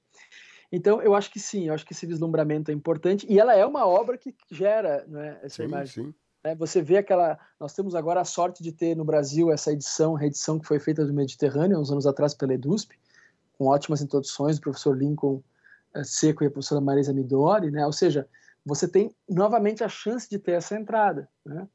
Então, o, o próprio Mediterrâneo hoje, e, e, queria fechar com isso, ele é reconsiderado a partir dos estudos de história ambiental, por exemplo. Então você pega um Stuart Schwartz, que lançou alguns anos atrás no Brasil o seu livro sobre os furacões no Caribe, né? É, que é o Mar de Tormentas, e ele diz que a grande inspiração dele para escrever o Mar de Tormentas foi o Brodel, o Mediterrâneo do Brodel, né? Mediterrâneo que ficou durante um tempo esquecido. Ele cita outros livros importantes, como Geoffrey Parker, né, a Global Crisis, mas ele vai falar que o Brodel traz um bom modelo do que é uma história ambiental, que é algo que está muito na, na, moda hoje. Então, você pode retomar, por um outro ponto de vista, também isso. Né? A mesma questão é o capitalismo. O Brodel tem, uma, ao contrário do Marx, o Brodel não acha que o capitalismo financeiro, por exemplo, é uma degeneração do capitalismo né, em crise. Ele vai falar que talvez seja a realização efetiva do capitalismo. E aí tem um capítulo final no Civilização Material que é o capitalismo sobreviverá, onde ele traz essa discussão. Então, você tem vários pontos de partida da obra dele que dialogam diretamente com preocupações atuais, né? E você pode, a partir delas, além dessas questões gerais que eu trouxe aqui no início desse bloco, você pode pensá-las e trazer. E aí, para fechar, eu acho que além do, do, do, deslumbramento, às vezes me incomoda um pouco, e aí, claro, eu sou suspeito porque sou historiador da historiografia, mas me incomoda um pouco essa ideia de que você pode prescindir da historiografia, você pode ler os cinco últimos artigos publicados sobre um assunto está tudo bem. Eu sei que em algumas outras áreas do conhecimento é assim que acontece, né? A, a, minha companheira, ela tinha uma professora de epistemologia, da ciência, de metodologia, que disse isso, olha, aqui, a área da saúde, nem sei se concordo com isso na área da saúde, mas ela disse assim, olha, esses artigos que vocês citaram aqui com mais de 10 anos, pode riscar, né? Isso aqui não serve para nós. E a história não, a história é uma ciência cumulativa. E eu acho que essa dimensão tem se perdido muito. Né? As pessoas têm lido menos, isso é um fato, a gente vê pelo tamanho das pastas dos professores no Xerox. Né? Na nossa época eram dois arquivos texto, hoje a gente vê umas pastinhas mirradinhas. Hoje a gente tem a facilidade de mandar tudo online, mas as pessoas têm lido menos, a gente acompanha isso. E às vezes é, essa leitura ela vai dizendo não, por que, que eu vou ler um, uma coisa desse tamanho aqui? Para que, que eu vou ler o Mediterrâneo? Para que, que eu vou ler? Né? Então é claro, eu não quero que ninguém aqui saia daqui amanhã, né? E é, é, comece a ler o Mediterrâneo assim à vontade. Bom, se quiser, claro, mas eu não estou achando que isso possa acontecer assim de uma forma mais ampla e restrita. Mas por que não o artigo de 58? Né?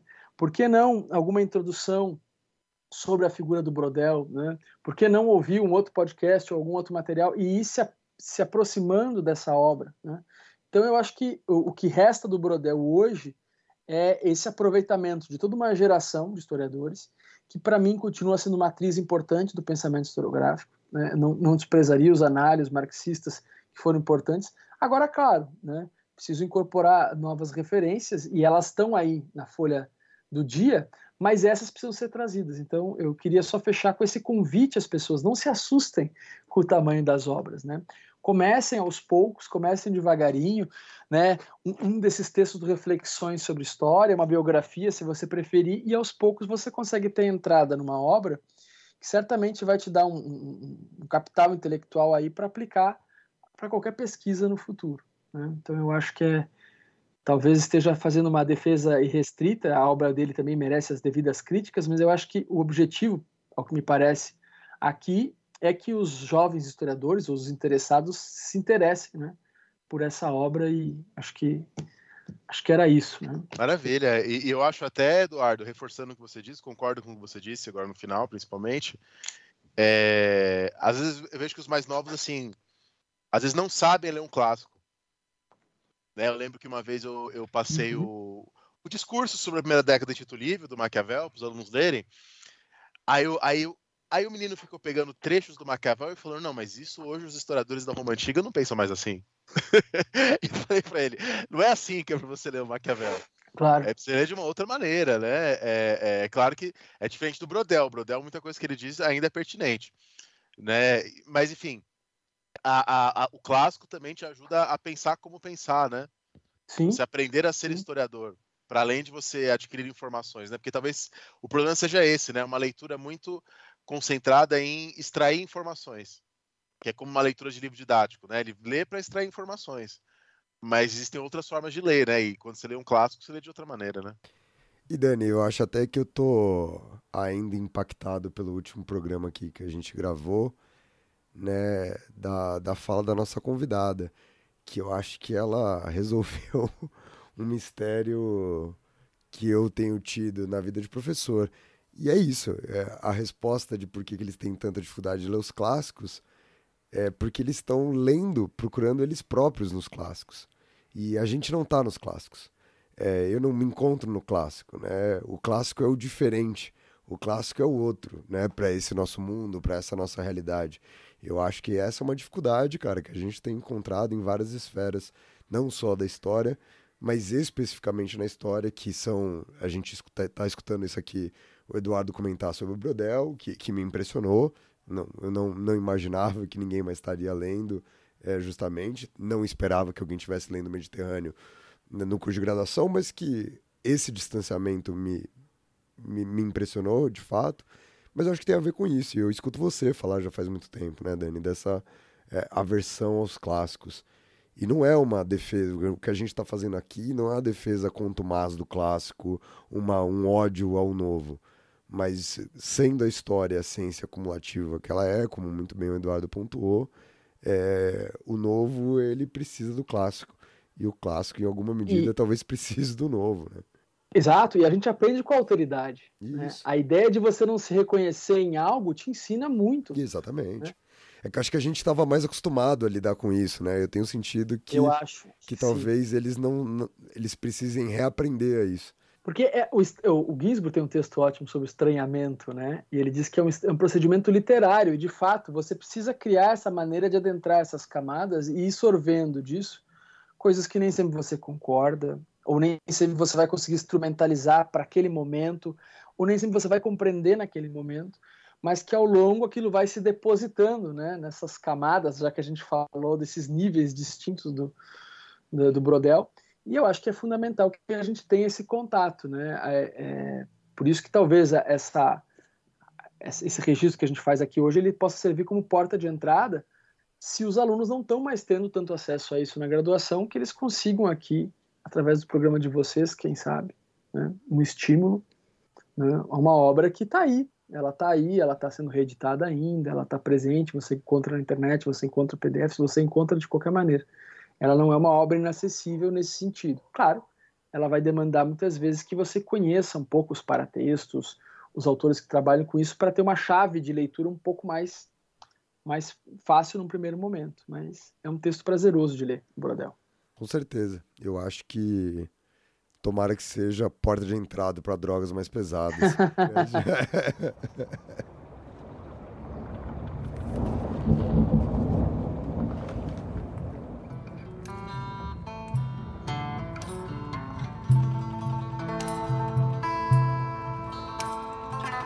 É isso, gente. Muito obrigado ao Eduardo. Muito obrigado pelo tempo, Eduardo, pela ótima explicação. Que você aceite esse convite mais vezes em breve. Olha, eu agradeço. Não sabia que ia tomar quase três horas da vida de vocês. Peço desculpas. Eu falo demais, meus alunos reclamam.